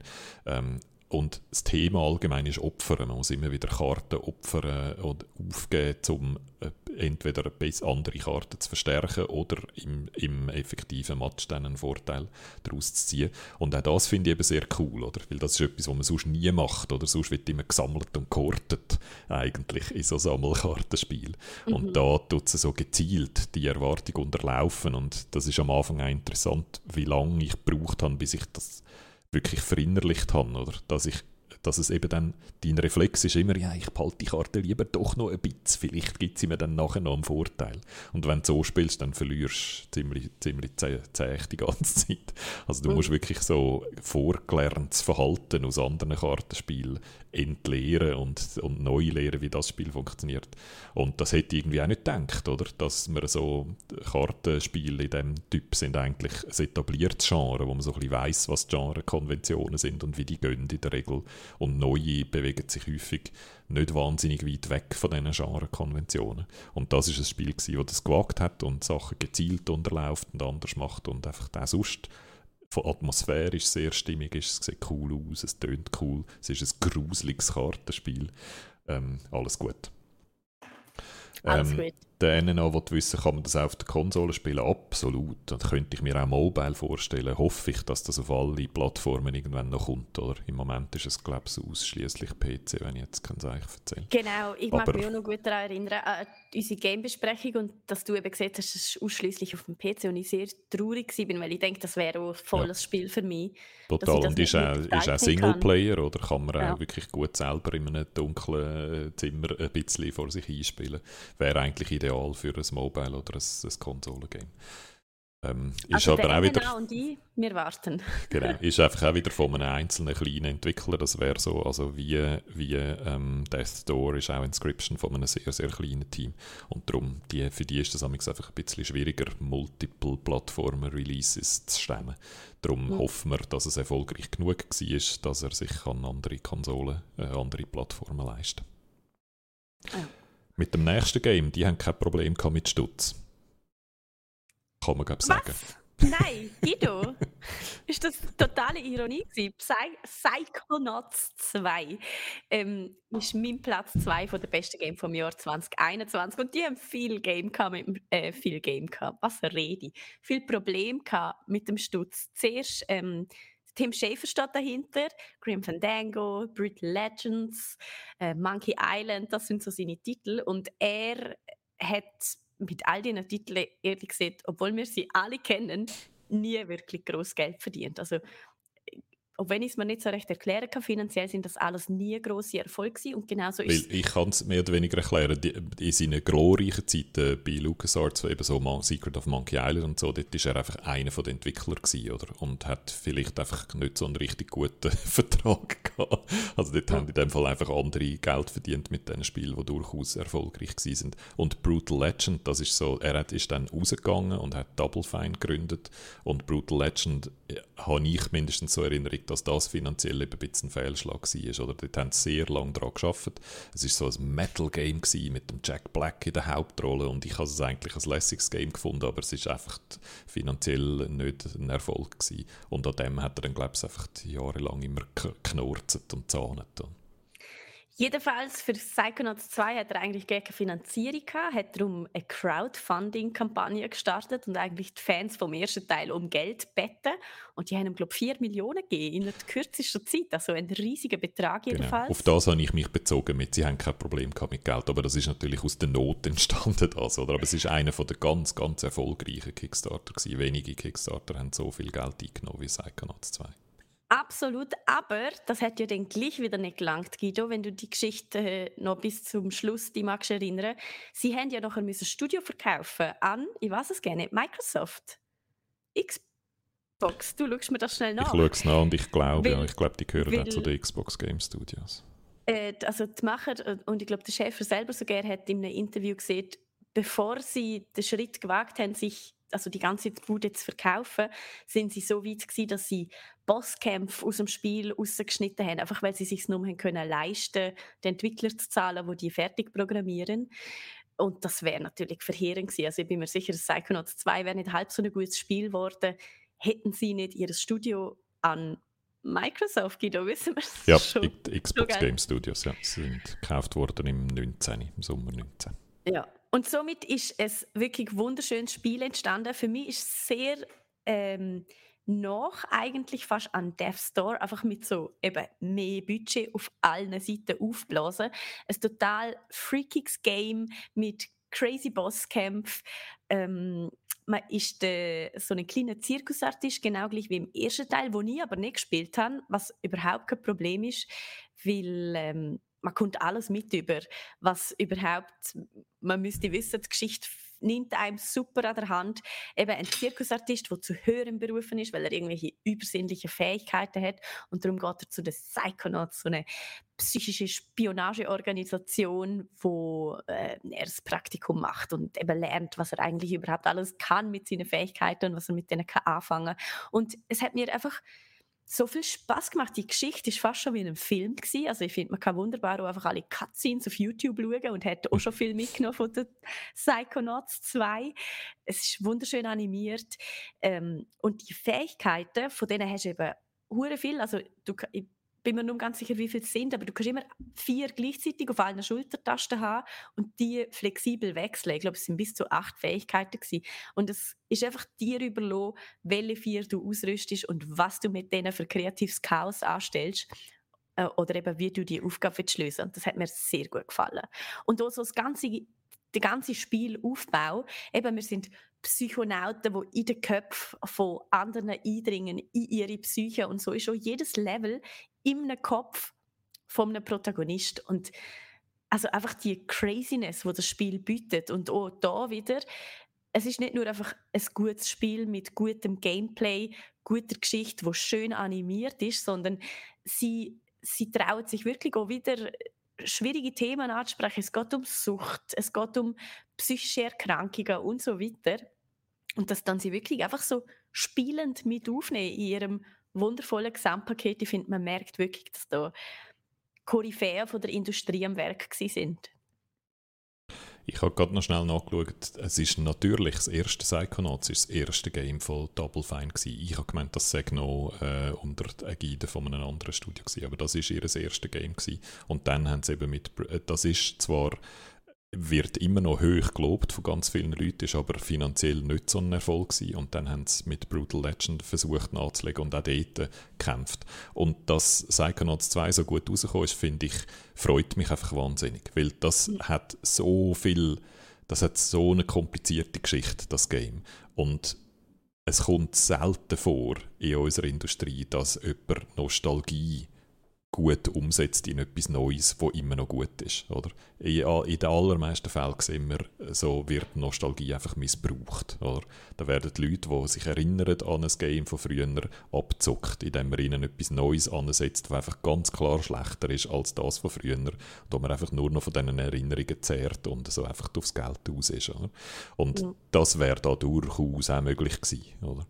Und das ist, glaube ich, einfach der Integrität von Double Fine zu verdanken einerseits und andererseits andererseits auch dem Umstand, dass Microsoft sie offenbar mit sehr viel Creative Control machen lassen hat, oder das Psychonauts 2 fertig zu machen, ähm, um das dann zu einem guten Abschluss zu bringen. Sie haben übrigens nicht nur müssen Double Fine kaufen für das, sondern sie haben auch noch das Recht für das Game müssen von einem anderen Publisher verkaufen und haben für das 13 Millionen ausgegeben, habe ich gerade gelesen. Also die haben sie wirklich sehr unterstützt, oder? Mhm. Ähm, um das doch noch zum Fliegen zu bringen. Und dass es so, ja, dass es nach so einer komplizierten Geschichte doch zum Fliegen kommt und dann so gut rauskommt. Wir sind also durchaus nicht die Einzigen, die das auf einer Liste haben für die besten Games vom Jahr. Es ist für die Golden Joystick Awards und für die Game Awards nominiert. Ähm, also von dem her, das ist, ist eine schöne Geschichte und ich glaube eine seltene Geschichte, dass etwas, was so schwierig ist in der Entwicklung und so lange dauert, dann trotzdem so gut rauskommt. Absolut. Und der Bolton schrieb gerade noch, falls es jemand spielt, lasst euch Zeit. Und ich habe das absolut unterschrieben. Mhm. Ich bin richtig traurig, als es fertig war. Weil es hat nicht wirklich Wiederspielwert. Also es ist jetzt nicht so, dass ich denke, oh, ich mache es nochmal, ich bin irgendwie ein bisschen zu schnell durch und ich habe noch nicht alle, alle Sachen eingesammelt oder so, sondern man hat es irgendwie gesehen, wenn man es gesehen hat. Und darum geniessen es. Und es ist wirklich, mhm. wirklich etwas zum Geniessen. Also für alle Sinn, der Jack Black hat wieder einen tollen Auftritt und sein Kapitel ist eigentlich sowieso ein Highlight durch und durch. Nicht, dass der Rest nicht so gut wäre, aber es, sind, es ist voll mit tollen Überraschungen und, und sich Zeit lohnt sich. Der Tim Schäfer ist ein cooler Typ. Ich habe den mal getroffen an der Gamescom, das Interview gemacht mit ihm und er hat dann dort meine Fragen sehr interessant gefunden, was natürlich eine klassische Methode ist, zum Journalisten den Honig ums Maul schmieren. Aber es ist wirklich ein interessantes Gespräch mit ihm. Und dann auch sagt geredet? Ich weiß es nicht mehr. Das ist Brutal Legend, glaube Das ist glaube vor dem Release von Brutal Legend gewesen. Mhm. Wir haben dann auch über Metal-Musik und so geschwätzt. Ich habe äh, Spass gehabt dem und ich suche das raus. Ich schaue, ich finde sicher den Link noch. Ich glaube, das gibt es noch irgendwo. Ich muss herausfinden, wo. Ich befürchte, es ist irgendwie auf einem alten Blog von mir. Also, ich weiß nicht, ob das noch existiert auf dem Internet. Aber wenn ich es finde, tun wir den Link da, äh, wir den Link da drin. Äh, der NNA sagt noch, der Schäfer, Tim Schäfer hätte nach der Übernahme von Microsoft gewitzelt, dass er jetzt dann Halo und Forza DLCs machen würde. Und äh, ab, ja, bitte, gern. Ähm, wenn sie das nebenbei können machen und noch ein bisschen Geld können verdienen damit. Ich fände eigentlich einen, äh, einen äh, Tim Schäfer getriebenen äh, Forza DLC noch interessant. Absolut. Und der Rossi schreibt gerade, ich muss nicht traurig sein, dass Psychonauts 2 so schnell durch war. Es gibt ja immer noch Psychonauts 1. Ich bin nicht ganz sicher, ob das in 15 Jahren auch so gut gealtert ist und jetzt vielleicht fast eine Enttäuschung ist, wenn man es nach dem 2 spielt, aber man könnte es vielleicht schon mal ausprobieren. Wo es herkommt. gut. Ja. Ja, und dann können wir äh, bei mir auch ein, ein Treppchen auf, auf dem Podest und ich tue Returnal dort drauf. Und ich glaube, das ist ein bisschen Fanboy-Wahl. Äh, ich habe das Gefühl, Returnal hat nicht so viel äh, ähm, ausgelöst, wie ich gedacht habe. Äh, das ist aber immer ein bisschen so bei Housemark-Spielen. Es ist von den Schweden äh, äh, Housemark, wo ich einfach lässig finde. Ich finde alles, was die machen, irgendwie interessant. Und Returnal ist so ein Game gewesen, wo eigentlich wie, das, äh, wie der Edge of Tomorrow Film ist und so. Äh, unsere Hauptfigur merkt, dass sie loopt. Im Gegensatz zu allen anderen Gamefiguren, die ja nicht schnallen, dass sie jetzt gestorben sind und wieder von vorne anfangen oder bei einem Checkpoint anfangen, weiss sie das. Sie erinnert sich an das, was vorher war und ist verwirrt, wieso das da passiert auf dem speziellen Planet, wo sie ist und versucht dann dem Loop zu entkommen. Und das ist eine Story, die wir nicht nur einmal gespielt haben das Jahr, da komme ich dann nachher noch dazu. Und ich finde es einfach eine wahnsinnig interessante Story.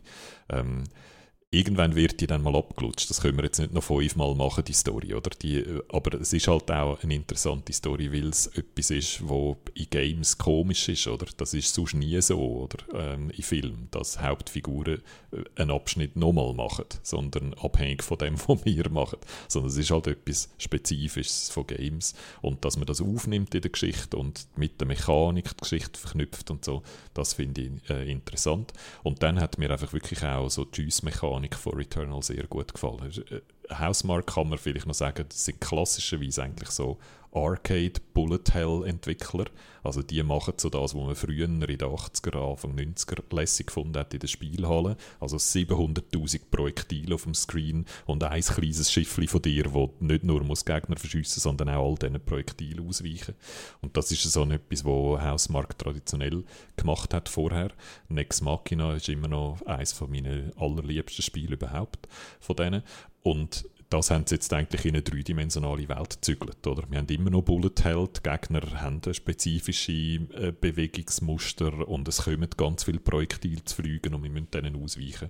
Aber es ist 3D und es funktioniert. Und das allein finde ich schon eine riesige Leistung. Weil das ist von der Logik her eigentlich auf einem flachen Bildschirm, wo man sich nur in vier Richtungen kann bewegen kann, ausgerichtet. Und das in etwas zu machen, wo es auch hoch und tief gibt und vorne und hinten. Ähm, ist sehr, sehr schwierig. Und sie haben es angebracht, finde ich. Es fühlt sich knackig an zum Spielen.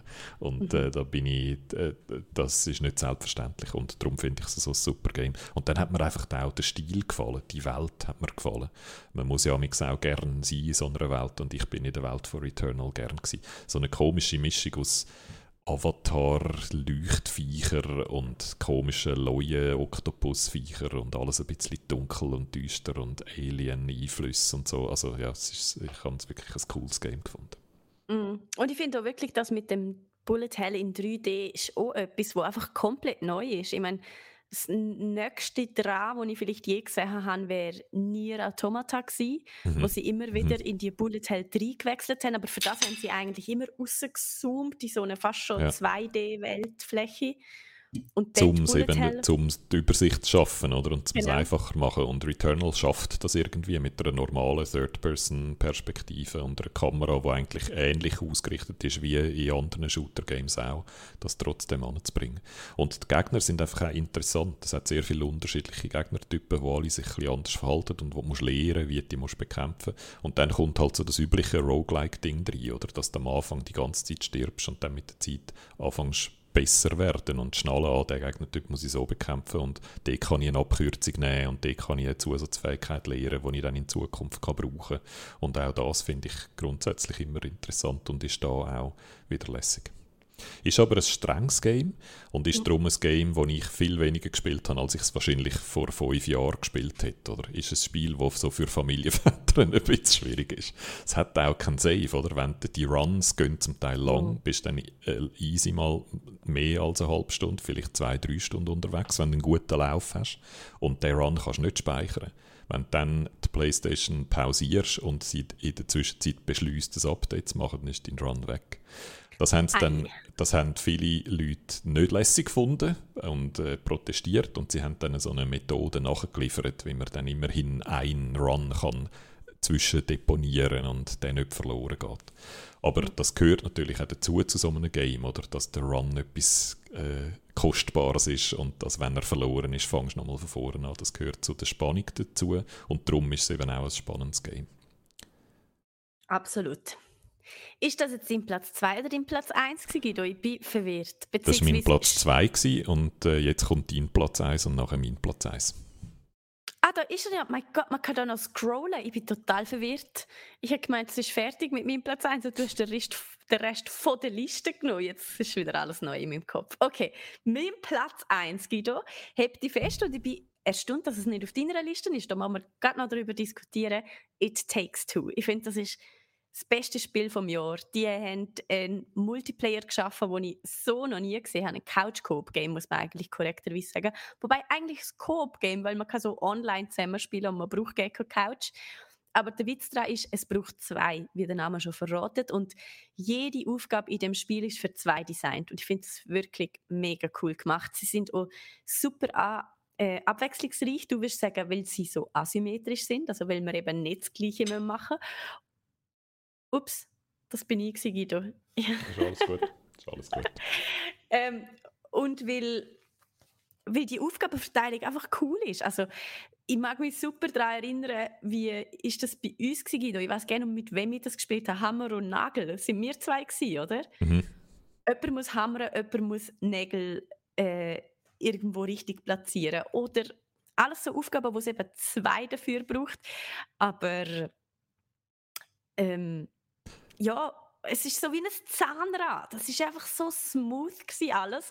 Und für mich einfach einer der grössten Späße war wirklich gewesen, das Spiel allen zu zeigen. Ich finde, das ist so ein Spiel, das mich so freudig stolz gemacht hat. Ich wollte das Leute zeigen, die eben kein Videospiel spielen. Ich habe es mit meiner Freundin gespielt, die noch nie ein vernünftiges Videospiel gespielt hat. Und es ist einfach super lustig gewesen. Es ist hat wunderschön ausgeschaut, super animiert gewesen. Es geht um ein Ehepaar, das sich eigentlich will scheiden lassen und das der Tochter erzählen, aber dann hört die Tochter und sie weint und das ist irgendwie Magie kommt dann ins Spiel und sie schrumpft ihre Eltern und die man dann von dort weg sich ähm, ihrem riesigen Haus stellen und all die Gefahren, die dort äh, auf sie lauern, um wieder groß werden. Äh, das Einzige, was mich traurig macht, ist, ich habe es bis heute nicht fertig gespielt, weil ich habe keinen Player 2, was mit mir bis zum Schluss durchgezogen hätte. Ähm, aber das steht eigentlich immer noch groß auf meiner To-Do-Liste für irgendwann einmal und ich freue mich schon drauf, weil es ist auch wahnsinnig schön kreativ gewesen, mit so viel Abwechslung und einfach nur gutes Gameplay. Ich habe richtig viel Spaß damit. Ich kann deine Frage ganz einfach auflösen. Ich habe es einfach nicht auf meine Liste drauf, da, weil du schon drauf hast. Das ist das ah, okay. Game, wo wir uns einigen, das Jahr drauf. Das ist wie ja. Hades letztes Jahr, wo wir eigentlich beide der Meinung sind, das ist ein wahnsinnig gutes Game. Ja. Ähm, das ist, ich habe das super gefunden. Ich habe es bei mir, mir ist es ähnlich. Ich finde nicht, dass es Tau-Einsteiger-tauglich ist. Ich finde, es ist äh, zum Teil, du musst doch recht gut können dich bewegen in einem dreidimensionalen Raum und an den richtigen Ort schauen. Das setzt es voraus. Das heißt, ich glaube, es ist etwas für Leute, die schon ein bisschen Erfahrung haben mit Games. Ähm, aber die Mechanik, dass zwei Leute äh, eben asymmetrisch miteinander zusammenspielen und beide machen etwas völlig anderes und die beiden Sachen funktionieren dann gut zusammen und es ist jedes Mal, es bleibt einfach die ganze Zeit interessant, das ist super. Ich würde sogar so weit gehen und sagen, Hazelight, äh, es ist ja von Hazelight Studios, das ist der, mhm. der Joseph Fares ist dort dahinter, das ist so eine Figur, die man immer wieder mal kennt, weil er immer wieder mal an einem Award äh, F-Bombs droppt und lustige Sachen in Interviews sagt. Einer, der ursprünglich vom Filmemachen herkommt und seine anderen beiden Spiele, alle seine Spiele bis jetzt haben mit der zweiten Zusammenspielen-Mechanik irgendwie experimentiert. Das ist so ihr mhm. Ding, oder? Ähm, Im ersten Spiel ist es noch darum gegangen, zwei Figuren zu steuern, aber allein. Und einfach der eine Stick vom Controller bewegt die eine Figur und der andere bewegt die andere. Im zweiten Spiel ist es auch schon wieder so ein Coop-Spiel gewesen, wo man effektiv das zweite hat müssen spielen, wo aber noch viel, viel stärker so auf die Story und auf die Geschichte fokussiert hat, oder? A Way Out. Genau, genau. A Way Out. Und das andere hat, glaube ich, Brothers oder a two, The Tale of Two Sons, irgendwie Tale so of Two geheißen. Brothers hat es, glaube ich, irgendwie so. Irgendwie mit, so. Schon mit zwei drin und einfach noch mit Brothers. Und Mhm. dort hat man einfach in beiden von diesen Games hat man seine Herkunft als Filmemacher für meinen Geschmack noch ein bisschen zu stark gemerkt. Das hat dort so Game Design Sachen drin gehabt, wo du gefunden hast, ah, das ist eben genau etwas, was jemand mit wenig Game Design Erfahrung noch macht, wo aber klar ein Fehler ist, oder? Und, das wo haben sie jetzt noch viele. Fehler drin gehabt, also so Ja. richtige Programmierfehler. Genau. Du bist jetzt nicht weitergekommen beim Flüger und so Sachen haben einfach zum Teil wirklich nicht funktioniert Genau. noch. Und jetzt mit It Takes Two haben sie endlich die Formel geknackt. Oder? Mhm. Jetzt hat man einfach ein Spiel, das mechanisch absolut, auf, absolut sauber ist, oder? wo alles funktioniert, was sauber balanciert ist. Klassische Mechanik, oder? Coop, Jump and Run und nachher Bosskämpfe zum Abschließen von einem Kapitel. Aber was man dort macht beim Jumpen und Runnen und wie man gegen die Bosses kämpft, ist einfach total interessant. Und es ist immer wieder neu und immer wieder anders und funktioniert extrem gut zusammen. Und jetzt ist endlich die Mechanik im Vordergrund. Jetzt haben sie endlich ein Game gemacht, das ein Game ist und nicht einfach ein Film mit interaktiven Elementen. Jetzt haben sie sich endlich gelöst von seiner Filmmacher-Vergangenheit und ein richtiges Game gemacht. Und es ist super. Und äh, ich glaube, es gibt Leute, die überfordert sind. Ich habe es einerseits bei uns im Haushalt ist, ist, äh, ist der zweite Part nicht so, nicht so begeistert, darum bin auch ich noch nicht durch mit dem Spiel. Und ich habe es mal noch mit meinen Nichten gespielt, wo auch die eine das Spiel besser können als die andere und wo die Dynamik zu beobachten zwischen diesen zwei, wie sie sich immer wieder zusammenraufen, dann fast streiten und dann sich wieder zusammenraufen, das ist das Geilste gewesen. Ich habe mich total unterhalten dazu, die denen zuzuschauen, wie sie mit dem Hammer und dem Nagel versuchen, sich vorwärts zu kämpfen. Manchmal habe ich gemerkt, jetzt wird es motorisch zu anspruchsvoll, dann habe ich schnell einen Part übernehmen und dann haben sie wieder selber weitermachen. Ähm, also von dem her, äh, ich finde, das geht alles auf einer Couch, oder? Auch so Sachen kann man machen, oder mit dem Kind zusammenspielen, wo man ab und zu mal hilft, oder im älteren Teil mit einem Kind, das schon ein bisschen fortgeschritten ist, oder eben Partner, die ein bisschen weniger häufig gamen, das geht alles. Und dann kann man auch sagen, das, was sie gemacht haben, mit, dass du kannst jemanden einladen zum Spielen online und die Person muss dann das Game nicht haben, sondern kann einfach mitspielen. Auch das ist cool. Also sie haben sehr viele so übliche Schwellen, wo man immer wieder dran scheitert. Die anderen Games haben sie alle rausgenommen. Also wie keinen Fehler gemacht. Und ich persönlich finde die Geschichte nicht so super, aber es ist eben gleich, weil es ist eben nicht mehr ein Geschichte-Game, sondern es ist ein Mechanik-Game jetzt und die Rahmenhandlung ist Wurst eigentlich. Die ist okay und die treibt das Spiel vorwärts, aber das, was lässig ist dran, ist die Mechanik. I- Im Chat wird ja auch über Geschichte diskutiert und ich muss sagen, ich bin da voll Team äh, Collaboration. das Buch ist so toll gewesen. Ähm, und ich habe einfach, ich weiß nicht, ich bin ja sowieso so eine Animationsfilm-Liebhaberin und da würde ich fast empfehlen, gönnt, die- gönnt die Geschichte auf YouTube schauen, die ist hilarious, die ist super, die Cutscenes sind der Hit. Aber da, da scheint es zwei Meinungen zu geben. Ja, den kann man Ähm. auch sehr nervig finden und wahnsinnig klischiert und so. Und ich glaube, er ist absichtlich nervig. Das ist, das ist ja ein Teil von der Story, dass der immer wieder nervt. Darum, wenn einem der ein bisschen nervt, dann ist das, glaube ich, beabsichtigt. Aber ja, also die Geschichte finde ich eben, kann man, das wäre dann einfach noch das Zückerli, oder? Wenn man wie dir auch die Geschichte noch super findet, dann landet es halt zuoberst auf dem Podest. Und wenn mir einem die Geschichte nicht so gefällt, dann ist es irgendwie ein, zwei Treppchen unten dran. Aber es ist auf jeden Fall ein Podestplatz-Game, weil es einfach mechanisch so super ist. Mhm. Und weil es auch, das kann man vielleicht auch nochmal zum den Bogen ziehen von unserem anderen Gespräch, weil es auch noch gut in die Pandemie halt passt hat, oder? Wenn man schon Zeit hat zum Gamen und vielleicht auch mal jemanden dazu bringt zum Gamen, der sonst keine Zeit hat zum Gamen, hat das halt auch noch so vom Moment her auch noch gut passt. Und sich zusammenraufen und zusammen an einem Problem schaffen und das zu lösen, ohne sich auf den Deckel zu hauen, ist vielleicht auch etwas, was in vielen äh, äh, Wohnungen während der Pandemie noch ein Thema war, wo vielleicht hilfreich war. Vielleicht haben sie sogar etwas Gutes da mit dem Game. Siehst du, du findest die Geschichte gleich nicht so schlecht, Guido, wie du gerade behauptet hast, weil das ist genau Nein, nein. die Geschichte. Das ist nicht das, was ich meine, sondern dass man muss zusammenarbeiten muss, um mechanisch weiterzukommen. Das ist ja das, Ja, was einem das Game eben auch erzählt, oder? Und wo man auch einfach lehrt beim Gamen. Das lernt man beim Gamen natürlich, aber das ist auch eben, und darum finde ich eben auch die, wie am Anfang sieht, das Zahnrad von Das allem, stimmt, was ja. ineinander geht, so schön, weil Absolut. die Geschichte, die erzählt wird, ist ja genau das Gleiche. Es ist ein Ehepaar, das sich will scheiden will, weil sie keinen Bock mehr haben aufeinander. Und dann müssen sie sich aber zusammenraufen, weil sie sind beide geschrumpft worden und nur gemeinsam können sie wieder groß werden. Und voilà, also ich meine, der Kreis schließt sich einfach perfekt. So, und jetzt kommt noch mein, äh, wie üblich, äh, kontroverse Choice äh, für mein beste Game vom Jahr und das ist Deathloop. Wow! Für ich mich ist gemeint, du hast Deathloop. der Liste genommen, Guido. Ich bin Nein. total immer noch Ich, verwirrt. ich finde Deathloop grossartig. Und Ja. ich habe wirklich, ich finde es, bei mir geht es ein bisschen ähnlich wie bei Death Stranding, wo ich zum Teil, nein, falsch, nein, nein, es ist nicht ähnlich. Bei Death Stranding habe ich zum Teil die Argumente, warum das Leute nicht lässig gefunden haben, habe ich verstanden. Weil es Sachen macht, äh, gemacht hat, wo mühsam sind und wo, wenn man das nicht machen will, dann geht das ganze Game auseinander. Und bei Deathloop bin ich wirklich zum Teil auf, bei uns auf dem Discord und habe einfach das Argument nicht verstanden. Ich hätte wirklich können, in jedem Satz, wo jemand geschrieben hat, das und das finde ich nicht gut, hätte ich können sagen, genau wegen dem finde ich es gut. Oder? Also Also, wirklich irgendwie. Lass uns das Spiel äh, mal spielen, Guido. Ähm, wieso kann man nur zwei Fähigkeiten benutzen, obwohl es so viel mehr lässigere gibt? weil es dich ja immer dazu zwingt, mehrere Runs zu machen und verschiedene Sachen auszuprobieren und verschiedene Kombinationen auszuprobieren, weil Das immer tut dich überhaupt nicht dazu animieren. Das stimmt eben leider nicht. Deathloop gibt dir keinerlei Anreiz, je die Teleportfähigkeit aus dem Inventar zu nehmen. Weil es gibt keinen Grund, so eine gute Fähigkeit durch eine- andere zu ersetzen. Ich finde zum Beispiel eben, und darum ist in meiner Liste nicht drin, muss ich sagen, es ist einfach ein schlechteres Dishonored. Es ist ein gutes Game, es hat mir Spaß gemacht. Ich ich, möchte, ja. aber es ist einfach nicht so raffiniert, wie Dishonored zum Beispiel war. Und darum gehört es für mich eben nicht in die Liste. Und auch zum Beispiel Gegner. Gegner sind so dumm. So dumm. Das müsste schon fast Mhm.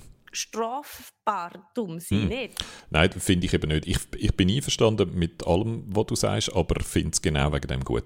Ähm, als, ich gehe es der Reihe durch. Ähm, die Gegner, die sind so dumm, weil die Leute, die dort sind, dumm sind. Es ist ja es ist wieder so ein Loop. Wenn wir mal noch schnell vorne oder? Es ist eigentlich die gleiche Story wie, äh, nein, nicht die gleiche, aber eine sehr eine ähnliche Story wie Returnal, die ich ja auch schon lässig gefunden habe. Auch da sind wir wieder äh, haben wir jemanden, wo wir spielen, der weiss, er ist in einem Loop und immer wenn er stirbt, fängt der Tag wieder von vorne an.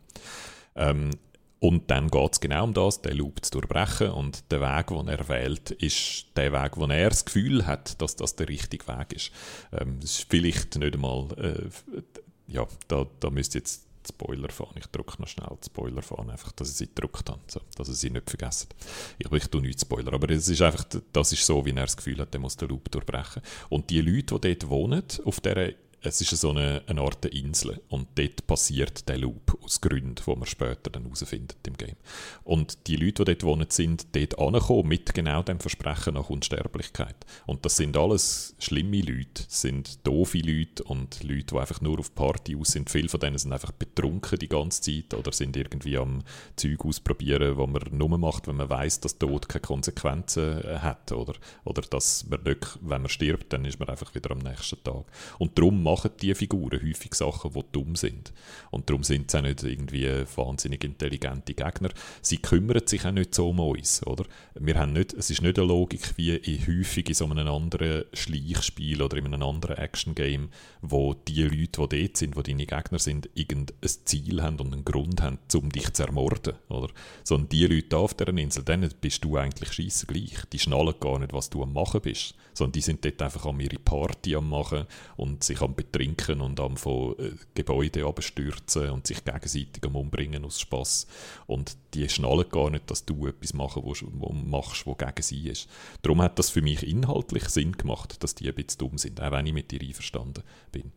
Der Punkt, wo du gesagt hast, das Game bringt dich nicht dazu, das ist etwas, wo ich mich mag erinnern, da diskutieren wir zwei immer wieder drüber. Da haben wir schon bei, bei anderen Games auch äh, drüber diskutiert. Und ich glaube, was du amix meinst, ist, zwingt dich das Game durch en, ähm, Entwicklungen innerhalb vom Game einen Run auch nochmal anders zu machen. Und das macht Deathloop nicht, da bin ich einverstanden mit dir. Es lässt dich die Runs machen, so wie du willst. Und wenn du findest, das ist OP, die Kombination, und ich tue jetzt nur noch die zwei ähm, beiden Mechaniken einsetzen, weil die klar stärker sind als alle anderen, dann äh, kannst du das Game so spielen und dann kannst du zum Schluss kommen, dass die anderen Fähigkeiten für nichts sind. Ich finde dann eben amigs, ja, aber dann bist du auch ein bisschen selber schuld. Du kannst ja auch mal die anderen ausprobieren und ganz anders versuchen zu spielen. Und das Game lädt das zu, oder? Es ist nicht so, dass du dann plötzlich keine Chance mehr hast und alles scheiße ist und so. Es ist dann immer noch lässig, spielst es dann einfach ganz anders. Und das Game hat dich das nicht gezwungen im Sinn von, es ist ein Prompt gekommen oder es ist in der Story etwas passiert oder man hat ihre Fähigkeit schnell weggenommen, um die andere Fähigkeit noch einzusetzen. Sondern du hast die einfach. Aber ähm, was für mich eben trotzdem die Freiheit lässt, die dann auszunutzen. Und ich finde, man kann sie ausnutzen und sie ist lässig. Was ich finde, ist, hast recht, es hat weniger Fähigkeiten als bei Dishonored und es ist durch das mechanisch ein bisschen weniger raffiniert. Das ist so. Da bin ich auch einverstanden. Ähm, es ist auch, die Welt ist kleiner, oder? Ähm, sie ist einfach in verschiedenen Zuständen. Es gibt einen Morgen, einen Mittag, einen Nachmittag und eine Abendwelt oder Nachtwelt. Und das hat dann zum Teil Zusammenhänge miteinander. Und wenn man am Morgen etwas macht, beeinflusst das, wie die Welt dann am Nachmittag ist und so weiter. Und die kleine Welt hat mir sehr gefallen, weil eben dort die, die Zeitidee noch drin kommt, oder dass sich die kleine Welt dann immer wieder ändert. Und das, was viele Leute kritisiert haben, dass es einfach ein bisschen zu klein ist und ein bisschen zu wenig abwechslungsreich ist, kann ich wirklich nicht nachvollziehen, weil ich genau das mit dem immer wieder in die gleiche Welt gehen und schauen, welche kleinen Details sich jetzt wieder geändert haben, allenfalls oder sogar grosse Details, das habe ich eben wahnsinnig reizvoll gefunden. Ich kann das konzentrieren auf eine kleine Welt und das dafür füllen mit ganz viel lässigem Zeug lässiger gefunden als das andere, wo üblicherweise eben immer gemacht wird, nämlich einfach eine größere Welt als Dishonored machen und das meiste Zeug sieht man gar nie, weil man die Geduld nicht hat, jeden einzelnen Winkel abzusuchen. Also das hat mir alles gefallen und es mechanisch hat es mir gefallen, die Geschichte habe ich extrem gut gefunden und es hat einfach einen Tonnen Style. Ich finde, wie es aussieht und wie es tönt und wie die Leute schwätzen und wie, was die Figuren so machen, wie die Dialoge sind das hat mir alles super gefallen. Da habe ich auch von Leuten gehört, die gefunden haben, es sei nervig, die immer schwätzen. Und so. Und das ist etwas, was ich auch wirklich einfach nicht nachvollziehen kann. Es hat mir alles super gefallen. Ich habe immer die, das Geschwätz, was sie miteinander haben. Er und Juliana und so. Das habe ich alles richtig lässig gefunden. Und ich muss sagen, ich habe es vor allem als ein Singleplayer-Spiel gefunden ich habe so die Online-Mechanik, dass man kann in ein Spiel von jemand anderem gehen und denen sozusagen ihr Spiel versauen. Das finde ich konzeptionell interessant, hat mich aber einfach nicht so gereizt. Habe ich sehr wenig gespielt und habe es dann zwar amigs lässig gefunden, aber es hat mir, bei mir jetzt nicht einen Sog entwickelt. Also für mich ist es vor allem ein Singleplayer-Game. Aber ein total lässiges Singleplayer-Game. Also ich muss sagen, gerade die Multiplayer-Mechanik habe ich fast etwas vom Besten gefunden im Fall. So der mhm. spezielle Nervenkitzel. Genau, Nicht einmal, dass ich genau. gerne Juliane gewesen wäre, weil das hat sowieso nie funktioniert, online go. Aber ähm, wenn, wenn irgendeine Juliane in mein Spiel ist, dann ist einfach instant Nervenkitzel. Und das liebe ich an Videospielen. Ja. Wenn du einfach plötzlich so aufgeregt wirst und denkst, oh mein Gott, ja. oh mein Gott, oh mein Gott, oh mein Gott. Und das funktioniert auch im Singleplayer, finde ich. Auch dort kommt Juliana manchmal und sie ist dann eine computergesteuerte Juliana und die ist lange nicht so gefährlich wie eine, eine Juliana, von einem, die von einem richtigen Mensch gesteuert wird. Aber auch dann kommt sie immer zu einem Zeitpunkt, wo du es gar nicht kannst brauchen und es eigentlich ganz mühsam ist. Mhm. Und auch dort, finde ich, ist dann das, das Adrenalin bei mir am. Ähm, nicht so fest, wie wenn es echte Gegner sind, aber trotzdem. Also die, die Mechanik habe ich grundsätzlich auch in einer Singleplayer-Version lässig gefunden. Und äh, mir hat einfach auch die Geschichte habe ich interessanter gefunden als die Geschichte von Dishonored. Die Geschichte von Dishonored ist zwar sehr eine interessante Geschichte, es sind alles interessante Figuren und es ist ein grossartiges Spiel, aber die Welt und die Geschichte habe ich so ein bisschen, ist mir so ein bisschen ja, hat bei mir einfach weniger ausgelöst. Das ist wirklich so ganz ein persönliches, emotionales Ding. Ich habe die Dynamik zwischen, dem, äh, zwischen unserer Hauptfigur und der Juliana und die Leute und die, die, der Todeskult oder der Unsterblichkeitskult, der sich dort bildet und so die, die 60er Jahre Beatnik-Optik und so, das hat bei mir einfach irgendwie mehr funktioniert als so das eher klassische Fantasy-Setting von Dishonored. Und das ist aber natürlich eine Geschmackssache, oder wenn einem das Fantasy-Setting besser gefällt, dann ist das auch wieder eher ein Abstrich. Ja, und ich gebe dir ja letztendlich recht. Also, Dis äh, Dishonored sage ich schon. Deathloop ist ein tolles Spiel. Ähm, da möchte ich auch gerne dagegen reden. Ich finde einfach, es ist nicht so einzigartig und herausstechend und was auch immer neu oder so, dass man sagen müsste, boah, krass, das hat unsere Welt verändert oder das hat das, hat das Gaming-Jahr ausgemacht, sondern es war einfach ein sehr guter Shooter. Gewesen. Da bin ich, da, da muss ich jetzt natürlich widersprechen, weil es bei mir ja zoberst, äh, zoberst ja. auf dem Podest steht. Und da würde ich jetzt noch das letzte von meinen Argumenten ins Feld führen, nämlich der mit dem Save Reload, den haben sie gelöst. Und der hat Dishonored noch gehabt. In Dishonored haben die allermeisten Leute, und inklusive ich und du glaube auch, haben das so gespielt, man versucht einen bestimmten Run zu machen, auf eine bestimmte Art, und dann geht etwas schief und dann tut man einfach reloaden. Oder? Und das stimmt die ganze Zeit die Finger auf F5 und F9 zu haben, ist einfach nicht lässig. Es ist einfach nicht eine lässige Mechanik. Setware. Setware. Sag ich, sag ich. Das sind einfach zwei verschwendete Knöpfe, oder? Ah. Und das ist ein grundsätzliches Problem von vielen von diesen so mechanischen Fähigkeiten anwenden Games, oder? Dass du einen perfekten Run machen und es dann nicht schaffst und es dann nicht kannst ähm, ver verputzen und dann lädst halt neu. Und das ist ja. einfach so ein unnötiger Bruch in der Dynamik. Und Deathloop, finde ich, hat das gelöst durch ihre Roguelike-Mechanik und durch das, dass es eben dir so geht wie den Leuten, die dort leben, dass es nicht so darauf ankommt, wenn du stirbst. Du kannst nochmal einen Run machen und hast sogar etwas Zusätzliches, ähm, hast irgendeinen Vorteil gehabt von dem Run, wo jetzt blöderweise schief gegangen ist und dann fangst du einfach nochmal von vorne an und es ist nicht so schlimm. Also ich habe wirklich das nicht können laden neu und nicht können speichern, keine Sekunde vermisst und habe es im Gegenteil genossen, dass sie das ermöglicht und dass ich trotzdem all die Sachen habe, die in Dishonored lässig sind, ohne die ganze Zeit müssen F5 zu drücken vor, jeder mhm. heiklen, vor jedem heiklen Gump. Oder? Und ja. das finde ich, das ist für mich die grosse Leistung von, von Deathloop, dass sie es geschafft haben, die Dishonored-Logik, die unbestreitbar lässig ist, in so eine Mechanik hineinzubringen, wo du nicht die ganze Zeit den Bedrang hast zum Neuladen. Also ich habe trotzdem nonstop den Drang gehabt zum Neuladen. So. Aber ähm, ich muss sagen, das rechne ich den Flug wirklich auch hoch an, dass sie geschafft haben, mich davon zu überzeugen, dass das auch so lässig ist. Also nicht, dass ich jetzt irgendwie das Gefühl habe, dass das eines der ersten Spiele wäre, wo das so macht, weil es gibt genug Spiele, wo man nicht speichern kann und dann einfach muss damit leben, wie es ist und dann auch wieder mal eine neue Chance überkommt. Also das finde ich jetzt immer noch wenig Argument als neu oder alleinstehend, aber das haben sie gut gemacht, ohne Zweifel. Und aber handherum, du siehst, es sind verschwendete Knöpfe, aber du siehst ja auch immer, Gamer ist so eine Vermittlung von falscher Kompetenz. Mhm. Und, und da gehört Speichern zu einem Zeitpunkt, wo alles perfekt gelaufen ist, irgendwie für mich dazu. Weil, wenn ich denke, genau dort wieder kann weitermachen wo es perfekt mhm. gelaufen ist und dann weiterhin kann meinen perfekten Run machen, egal in welchem Spiel, völlig unabhängig von Deathloop, dann habe ich am Schluss das Gefühl, ich bin ein geiler Sieg. Besser hätte man es nicht können. Und dabei habe ich ein paar Anläufe gebraucht. Aber ja, äh, absolut, und so ist es immer in diesen Roguelikes, oder? So ist es in der mhm. Dark Souls-Serie und in all diesen Roguelikes und in Hades und so, da geht es immer darum, den perfekten Run von A bis Z durchzuziehen und immer besser, besser, besser zu werden. Und Deathloop ist viel entspannter. Ich habe jetzt den, den, denen auch sagen im Chat, wäre es nicht frustrierend, wenn die KI gescheiter wäre, oder? Und dich die ganze Zeit umbringen würde. Und darum, ich glaube, das ist abgesehen von diesen Story-Argumenten, die ich habe, ist das eben, glaube ich, auch ein Grund. Deathloop ist nicht ein Hammerherzspiel, oder? Das ist nicht ein schwieriges Spiel wie, wie, wie Dark Souls. Und es ist nicht äh, so ein schwieriges Spiel, wie sonst immer die Roguelike-Spiele sind. Äh, wie Returnal ist, oder? Returnal ist ein schwieriges Spiel. Deathloop hingegen ist recht ein entspanntes Spiel. Und das mhm. finde ich eben auch geil. Und das finde ich eben auch neu. Oder ich finde, es ist eines der ersten Roguelikes, die ich gespielt habe, wo nicht verdammt anstrengend ist. Oder? Und durch das, finde ich, gibt es auch die Idee vom Roguelike und die, die Variante vom Roguelike, ja, du musst einfach das Gleiche immer wieder spielen und wirst langsam besser dabei. Das öffnet es Leute, die nicht so gut sind und die nicht die ganze Zeit vom Internet gut, gut an den Kopf gerührt bekommen, oder? Und die einfach generell so ein bisschen entspannter, entspannter spielen wollen.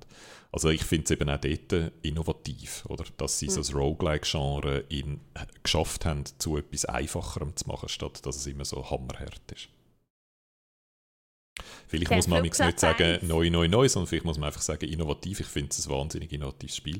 Und was ich einfach zum Schluss vielleicht noch sagen die ganze Zeit, was wir geredet haben über Deathloop, der Hype von mhm. Deathloop, ist ja nie irgendjemand rausgekommen, wie das Spiel überhaupt funktioniert. Ich habe immer gefunden, es ist ein wahnsinnig cooler Trailer. Also sie, Coolness haben sie durch und durch. Genau, oder? Und die haben es durchgezogen und dann haben sie immer wieder versucht zu erklären und dann ist wieder niemand rausgekommen. Dann haben sie noch mehr Trailer produziert, die noch mehr erklärt haben, wie das Spiel funktioniert. Dann ist immer noch niemand rausgekommen. Und dann kommt so ein bisschen die Angst über, oder? Dann denkst du so, wow, machen die ein Spiel, das einfach niemand schnallt, außer ihnen selber. Und nachher spielst du das Spiel und dann hast du total alles geschnallt. Also wie sich das Spiel dir selber beibringt, ist auch einfach top-notch. Und es versucht, komplizierte Konzepte dir zu erklären. Es ist nicht ein einfaches Spiel zum Verstehen. Und wir haben immer gemerkt, glaube ich, wo wir darüber geschwätzt haben, haben wir immer gesehen, zum Erklären, wie Deathloop funktioniert, ist viel schwieriger als zum Deathloop spielen. Und das finde ich eigentlich wunderbar dann. Mhm. Ich, ich wiederhole ja nochmal, Du sagst es genau richtig. Deathloop ist ein einfaches Spiel. Ich habe ja gedacht, das ist ein schwieriges Spiel, weil es ja so wahnsinnig kompliziert tut, oder? Mhm. Mhm. Alles in verschiedenen Zeiten und überall ist alles anders und hin und her und niemand kommt raus und so. Und darum habe ich, Idiot, mir von Anfang an Notizen gemacht, um am Schluss den perfekten Killplan zu haben. Und ich bin total enttäuscht, dass das Spiel dir alles vorkaut. Ja. Bei mir wieder genau das Gegenteil. Oder ich habe, wie es mhm. das macht und wie es das Tableau aufbaut von was für Hints schon gemacht hast und so. Das ist so elegant und so schön designt und so, so angenehm, oder? Dass mir das dann eben genau wieder gefallen hat. Ja. Aber ja, ja, es ist nicht ein Spiel, das einem fordert, oder? Und wo man irgendwie mhm. nachher denkt, oh, jetzt habe ich aber wirklich etwas geleistet, so. Sondern mhm. es ist einfach eine sehr gute Unterhaltung. Das stimmt. Voilà. Voilà. Jetzt haben wir noch ein, zwei Special Mentions und dann äh, haben wir noch eine Schaltung zum, zum Hologramm. Das Hologramm hat mir in der Zwischenzeit gesagt, dass es noch schnell äh, etwas sagen will und äh, wir haben eine Schaltung vorbereitet, die machen wir dann nachher. Eine kleine Live-Schaltung äh, zum, äh, zum Hologramm. Ich kann aber zuerst noch ein, zwei äh, Special Mentions loswerden. In erster Linie Baba is You. Baba is You haben wir auch nicht auch ein Let's Play gemacht und äh, das ist so ein Spiel, wo es darum geht, die Regeln vom Spiel so zu verändern, dass du die Puzzles lösen. kannst das Puzzle ist eigentlich, wie muss ich die Regeln vom Game verändern, dass ich nachher kann äh, bescheissen sozusagen. Und Baba is You habe ich da noch erwähnen, weil ich das erst das Jahr gespielt habe, obwohl es eigentlich viel älteres Spiel ist. Ich habe es einfach nicht mitbekommen. Und das wäre bei mir garantiert auf einer Beste vom Jahr Liste gelandet, wenn ich es schon vorher kennt hätte. Darum habe ich Baba is You rein tun, weil es einfach so eine, äh, ja, eine Mechanik hat, die ich so noch nie gesehen habe und total faszinierend ist und von einem einzelnen kurligen Finn äh, gemacht worden ist und einfach cool ist darum muss es da noch drauf. Haben wir das noch gesagt? Und dann haben wir, glaube ich, noch viel Zeit gehabt zum Spielspielen von früher, oder? Wo wir einfach sonst noch viel Zeit haben verbracht das Jahr. Bei mir ist das Death Stranding gewesen, wo ich noch mehr gespielt habe das Jahr. Ich habe Cyberpunk 2077 noch viel gespielt das Jahr. Also, dass nicht so viele coole neue Spiele rausgekommen sind, hat auch noch seine guten Seiten gehabt. Bei dir, glaube ich, auch, oder? Du hast noch so Hearthstone, hast du schon ein paar Mal gesagt, und dann hast du noch ein anderes Spiel auch noch viel gespielt. Ja, jetzt in letzter Zeit, wenn ich Hearthstone durch Dicey Dungeons eintausche, weil ich ja weiss, dass ich auf der Alp kein Internet habe und mir irgendein Offline-Game muss suchen Und ich finde, äh, Dicey Dungeons ist eigentlich sehr ähnlich, fast schon wie Hearthstone. Ähm, sehr ähnlich so. und auch ganz anders. Aber genau. eins, was ich auch sehr gut finde, ähm, wo, wo man auch das Let's Play noch entsprechend kann nachschauen das haben wir mhm. Let's Play. Und weil vorher mal der Marcel gefragt hat, hat es da überhaupt das Let's Play gegeben? Ja, ja, da hat es ein Let's Play gegeben. hat, der, hat der Marcel eine Erinnerungslücke. Also all die Sp also Spiele, die wir jetzt äh, geredet genau. haben, aus, doch, also Hearthstone weiß ich gar nicht. Das ist, glaube ich, noch aus einer, das habe ich mal besprochen, wo wir noch keine Let's Plays gemacht haben. ja gut, das da gibt es, glaube ich, keins dazu. Top-Liste Top, äh, genau. vom Jahr. Also ich, mir ist es ein bisschen anders gegangen wie dir, Dori Guido. Äh, während du es, glaube genossen hast, so ein bisschen Zeit zu haben, um eben ewig Cyberpunk zu spielen. Ich habe natürlich Cyberpunk in einer Woche durchgepinscht wie eine Wahnsinnige, letztes Jahr schon. Und dann äh, so eine Woche später mein zweiter Run angefangen und dann eine Woche später ist das Spiel für mich erledigt gewesen. Und, und ich bin eigentlich mehr immer so ein bisschen auf der Suche gewesen. Ich habe mega mhm. viel Zeug angespielt und dann wieder verdooft befunden und für mich ist es eigentlich so ein sehr rast und ruheloses Jahr gewesen, so was Games anbelangt. Immer, immer auf der Suche und immer ein bisschen ähm, ja, selten so happy. Also es hat eben die drei glücklichen Momente gegeben, die wir jetzt gerade aufgezählt haben. Aber ansonsten habe ich sehr viel müssen motzen. ja, das, äh, genau, das ist so, das, das bringt es ein bisschen mit sich auch, wenn es, ein, schwieriges, ein schwieriges Jahr ist. Gut, wir haben trotzdem noch ein paar schöne Sachen gefunden. Jetzt kann man noch vorwärts schauen und sagen, wir haben ja jetzt noch genau ein Let's Play das Jahr und äh, dort äh, jassen wir. Da tun wir dich vorbereiten auf deine Alpen, Alpenerfahrung, dass du dann dort dann kannst mitheben am, am Stammtisch im, im Spunten. Ähm, wir jassen, und zwar nicht nur wir zwei, das wäre ein bisschen komisch, sondern wir machen es so, dass die ganze Redaktion dabei ist. Ähm, alle äh, jassen. Ich bin eher so auf der Regie- und Coaching-Seite und äh, ihr vier jassen den Schieber. So fangen wir mal an. Und ich befürchte, dass wir nicht bis zu einem Differenzler kommen, weil ich das Gefühl habe, das ist zu schwierig. Aber wer weiß, wenn es dann gut läuft und plötzlich alle das Gefühl haben, ja, jetzt wagen wir es, dann machen wir vielleicht auch noch eine Runde Differenzler oder so. Aber wir jassen äh, mal mit dem ganzen Team, das haben wir, glaube ich, schon haben wir, glaube ich, noch gar nie gemacht. Ähm, von dem her, das ist, also wir haben schon mehrere Leute da gehabt, zum Beispiel der Cyber Wilhelm, wie ihr euch äh, sicher mögt erinnern. Der Aber, Laser Wilhelm. Der Laser Wilhelm, genau. Aber wir machen den Mantixias, genau. Ähm, ja. Und äh, ich würde sagen, das wäre doch jetzt vielleicht auch genau die Gelegenheit, um schnell unsere Live-Schaltung zum Hologramm machen, oder? Ich habe da mein Knöpfchen vorbereitet. Bist du bereit, Martina? Achtung, Live-Schaltung zum Hologramm, wo mir signalisiert hat, dass er parat ist. Bitte, Jürg. Hallo Guido und Martina, es tut mir leid, dass ich heute nicht dabei kann sein kann, weil ich einen Termin mit meinem, Tech, mit, mit meinem Arzt habe, weil etwas mit meinem Laser, mit meinem Darm, mit meinem Darm funktioniert, etwas nicht.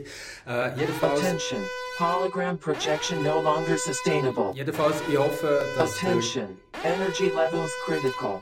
Äh, sorry, ich glaube, ich muss hier schnell... Attention, shut down immediate. Hey! Attention, hey. shutting down now.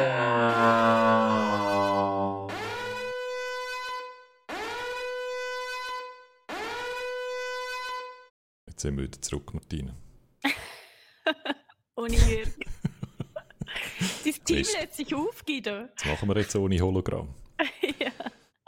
Ich weiß nicht recht, was mit dem Hologramm passiert ist. Ähm, das ist ja Software. Das ist schon noch irgendwo ich glaube, aus dem RAM ist er jetzt mal rausgeflogen, aber wir hätten sicher irgendwo noch auf einer SSD oder so äh, können, auf, nein, auf einem Magnettonband haben wir irgendwo in einem Archiv. Wir reaktivieren äh, das Hologramm wieder. Ähm, keine Angst, aber jetzt ist der Zeitpunkt gekommen, zum Ciao sagen, zum der Martina Ciao sagen. Das ist ja, wie ich gesagt habe, das letzte Geeksofa dieses Jahr, das letzte Geeksofa in dieser Form. Wie es dann mit dem Geeksofa weitergeht nächstes Jahr, reden wir im Januar darüber. Ähm, habe ich euch auch schon teasert, wie verrückt. Ähm, was aber definitiv so ist, es ist jetzt der letzte Auftritt von dir, Martina, auf dem Geeksofa. Äh, mir bleibt eigentlich nur noch Danke sagen. Am Montag ja. wir dann, wenn wir dann jassen zusammen, dann machen wir einfach eine fröhliche Runde und ohne, möglich, ohne, ohne viel Abschiedsschmerz. Darum würde ich sagen, ja. ist, jetzt, ist jetzt der Moment gekommen für das App. Danke vielmals für deine Mitarbeit bei uns, für alles, was du geleistet hast für unser Team und äh, für unseren Stream da. Und äh, um es auch nochmal zu sagen, wir gehen im Guten auseinander. Ich freue mich für dich, dass du diesen Schritt wagst, etwas völlig anderes zu machen. Ich hoffe, es kommt gut für dich. Und äh, wir, wir überstehen es natürlich, aber wir sind alle zusammen traurig, äh, dass wir dich verlieren äh, für, äh, für SRF Digital und wünschen dir aber natürlich alles Gute. Danke vielmals. Mir geht es genau gleich, Guido. Mir bleibt auch nicht viel anderes als Danke zu sagen. Ähm, ja, also, und es geht mir genau gleich wie dir. Ich freue mich auch riesig auf die neuen Herausforderungen und hoffe einfach nur, dass es irgendwie gut kommt, falls es irgendjemand geschafft hat zu verpassen. Ähm, nachdem ich da bei SRF Digital mein, mein äh, virtuelle Jäckli an den Nagel gehängt habe, werde ich auf die Alp gehen und Alpwirtin. Und das ist auch für mich eine ziemliche Überraschung, eine riesige Herausforderung und ein riesen Abenteuer. Und ich habe noch keine Ahnung, ob das irgendwie gut kommt, aber ich, ich, ich verspreche euch auf dem Laufenden zu halten darüber, wie es mir so ergeht in meinem neuen Leben. Ohne Internet, ohne, ohne all das, was ich eigentlich in den letzten 32 Jahren hatte. Also es wird, es wird crazy. Und ich freue mich aber wahnsinnig darauf, weil ich muss schon sagen, so etwas Neues zu machen, ist immer lässig. Ich glaube, da kann man jeder nur beipflichten und so viel Neues zu machen, also ist einfach, ist einfach cool. Also am morgen fahre ich wahrscheinlich das erste Mal mit dem Schneetöff auf meine Alp und ich glaube, das muss Symbol genug sein für euch, mir zu glauben, dass es mir gut geht meinem neuen Leben. Forza Horizon 6,5 auf der Alp äh, mit in echt. Schau einfach, dass du nicht so fahrst, wie du hast keinen, hast keinen Zurückspulen-Knopf bei deinem, bei deinem Schneetöff. Hab leg einen Helm an. ja, sag nicht. Und so viele Sachen. Und ich denke wirklich oft an die Zeit in Videospiel zurück und ich habe tatsächlich das Gefühl, das ein oder andere Videospiel hat mir ein bisschen irgendwo durch doch etwas gelernt, was ich auf der Halbpflege brauche. Also wenn so die Traktoren herfahren und so, ich kann nicht anders als an Landwirtschaftssimulator denken.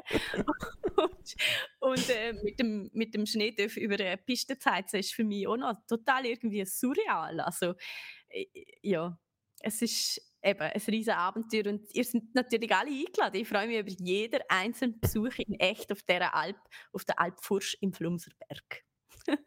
Ich würde sagen, das ist jetzt äh, die Aufforderung, äh, auf den Discord-Server zu kommen, wenn ihr dort äh, noch nicht sind. Den Link auf den Discord-Server findet ihr da unten im, im Video drin. Ähm, dort äh, behaltest du uns sicher ab und zu mal auf dem Laufenden, wenn du gerade wieder äh, Internetzugang hast.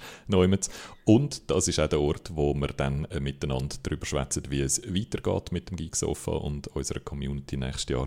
Der Bootsdirektor, nein, der, wer war es? Doch, der Bootsdirektor hat gesagt, er hätte viel zu spät uns fest kennengelernt und äh, keine Angst, wir haben eine grosse Zukunft vor uns, Bootsdirektor. Es geht natürlich auch nächstes Jahr weiter, es geht einfach in einer anderen Form weiter. Wir probieren ein paar neue Sachen aus miteinander. Ich freue mich auf das, ich freue mich, das mit euch dann zu besprechen, aber das machen wir jetzt nicht mehr heute. Heute, gehört der Abschied der, der Martina. Also jetzt passiert Folgendes. Ähm, wir, gehen, äh, wir machen noch ein schönes Let's Play miteinander. Am nächsten Montag am 8. jassen wir alle zusammen. Ähm, dort tun wir die Martina dann offiziell insgesamt von allen äh, Formaten verabschieden. Ähm, ich bin dort schon in den Ferien, aber bin trotzdem noch da, um, äh, um die Regie zu führen. Und du bist dann auch, äh, hast dann die letzten Arbeitstage und beziehst auch noch den Rest von deinen Ferien, dass du schon ein bisschen einen fließenden Übergang in die Alp machen kannst. Das passiert am Montag. Und genau, das Geeksofa ist jetzt in der, in der Winterpause. Da äh, erfahren wir dann im Januar, wie es weitergeht. Das nächste Let's Play ist dann am 10. Januar geplant. Dort mache ich dann am Montagabend, am 10. Januar ein Let's Play. Was für ein Game und in welcher Form ist alles noch offen. Und darum nochmal, kommt auf den Discord, dort können wir das alles immer heiß, brandheiß mit über, was wir als nächstes vorhaben mit euch. So ist das. Jetzt sage ich nochmal herzlichen Dank in den Chat und an euch, die zuhören und zuschauen. Merci, dass ihr auch heute dabei sind. Gebt ein Däumchen auf, wenn es euch gefallen hat. Und zum der Martina äh, zu winken, ähm, hm. dürft natürlich auch ein Däumchen runtergeben, wenn ihr ganz, ganz, ganz traurig und ein bisschen muff sind. Das sehen wir, das sehen wir dann auch. Ah nein, die sieht man jetzt nicht mehr. Sieht man gar nicht mehr, wie viele jetzt muff sind, weil YouTube das rausgenommen hat, die Bösen. Ist das so? Ich frage mich Ich glaube, das ist schon so. Es ist schon, also ich weiß nicht, ob es bei allen. Videos schon ist, aber bei den einen äh, mindestens, wo es mir aufgefallen wäre, ist, ist es jetzt schon so. Also ihr könnt so viele Däumen abgeben, wie ihr wollt, das tut uns nicht mehr weh. okay, also macht das und äh, den Kanal abonnieren natürlich auch, aber eben vor allem kommt auf den Discord über, über dass ihr auf dem Laufenden sind, was als nächstes läuft. So, das wäre es gewesen. Merci nochmal ganz herzlich dir, Martina, für's, für deine Danke. Arbeit in der letzten Zeit. Merci euch. Einen schönen Nachmittag noch. Bis bald. Tschüss.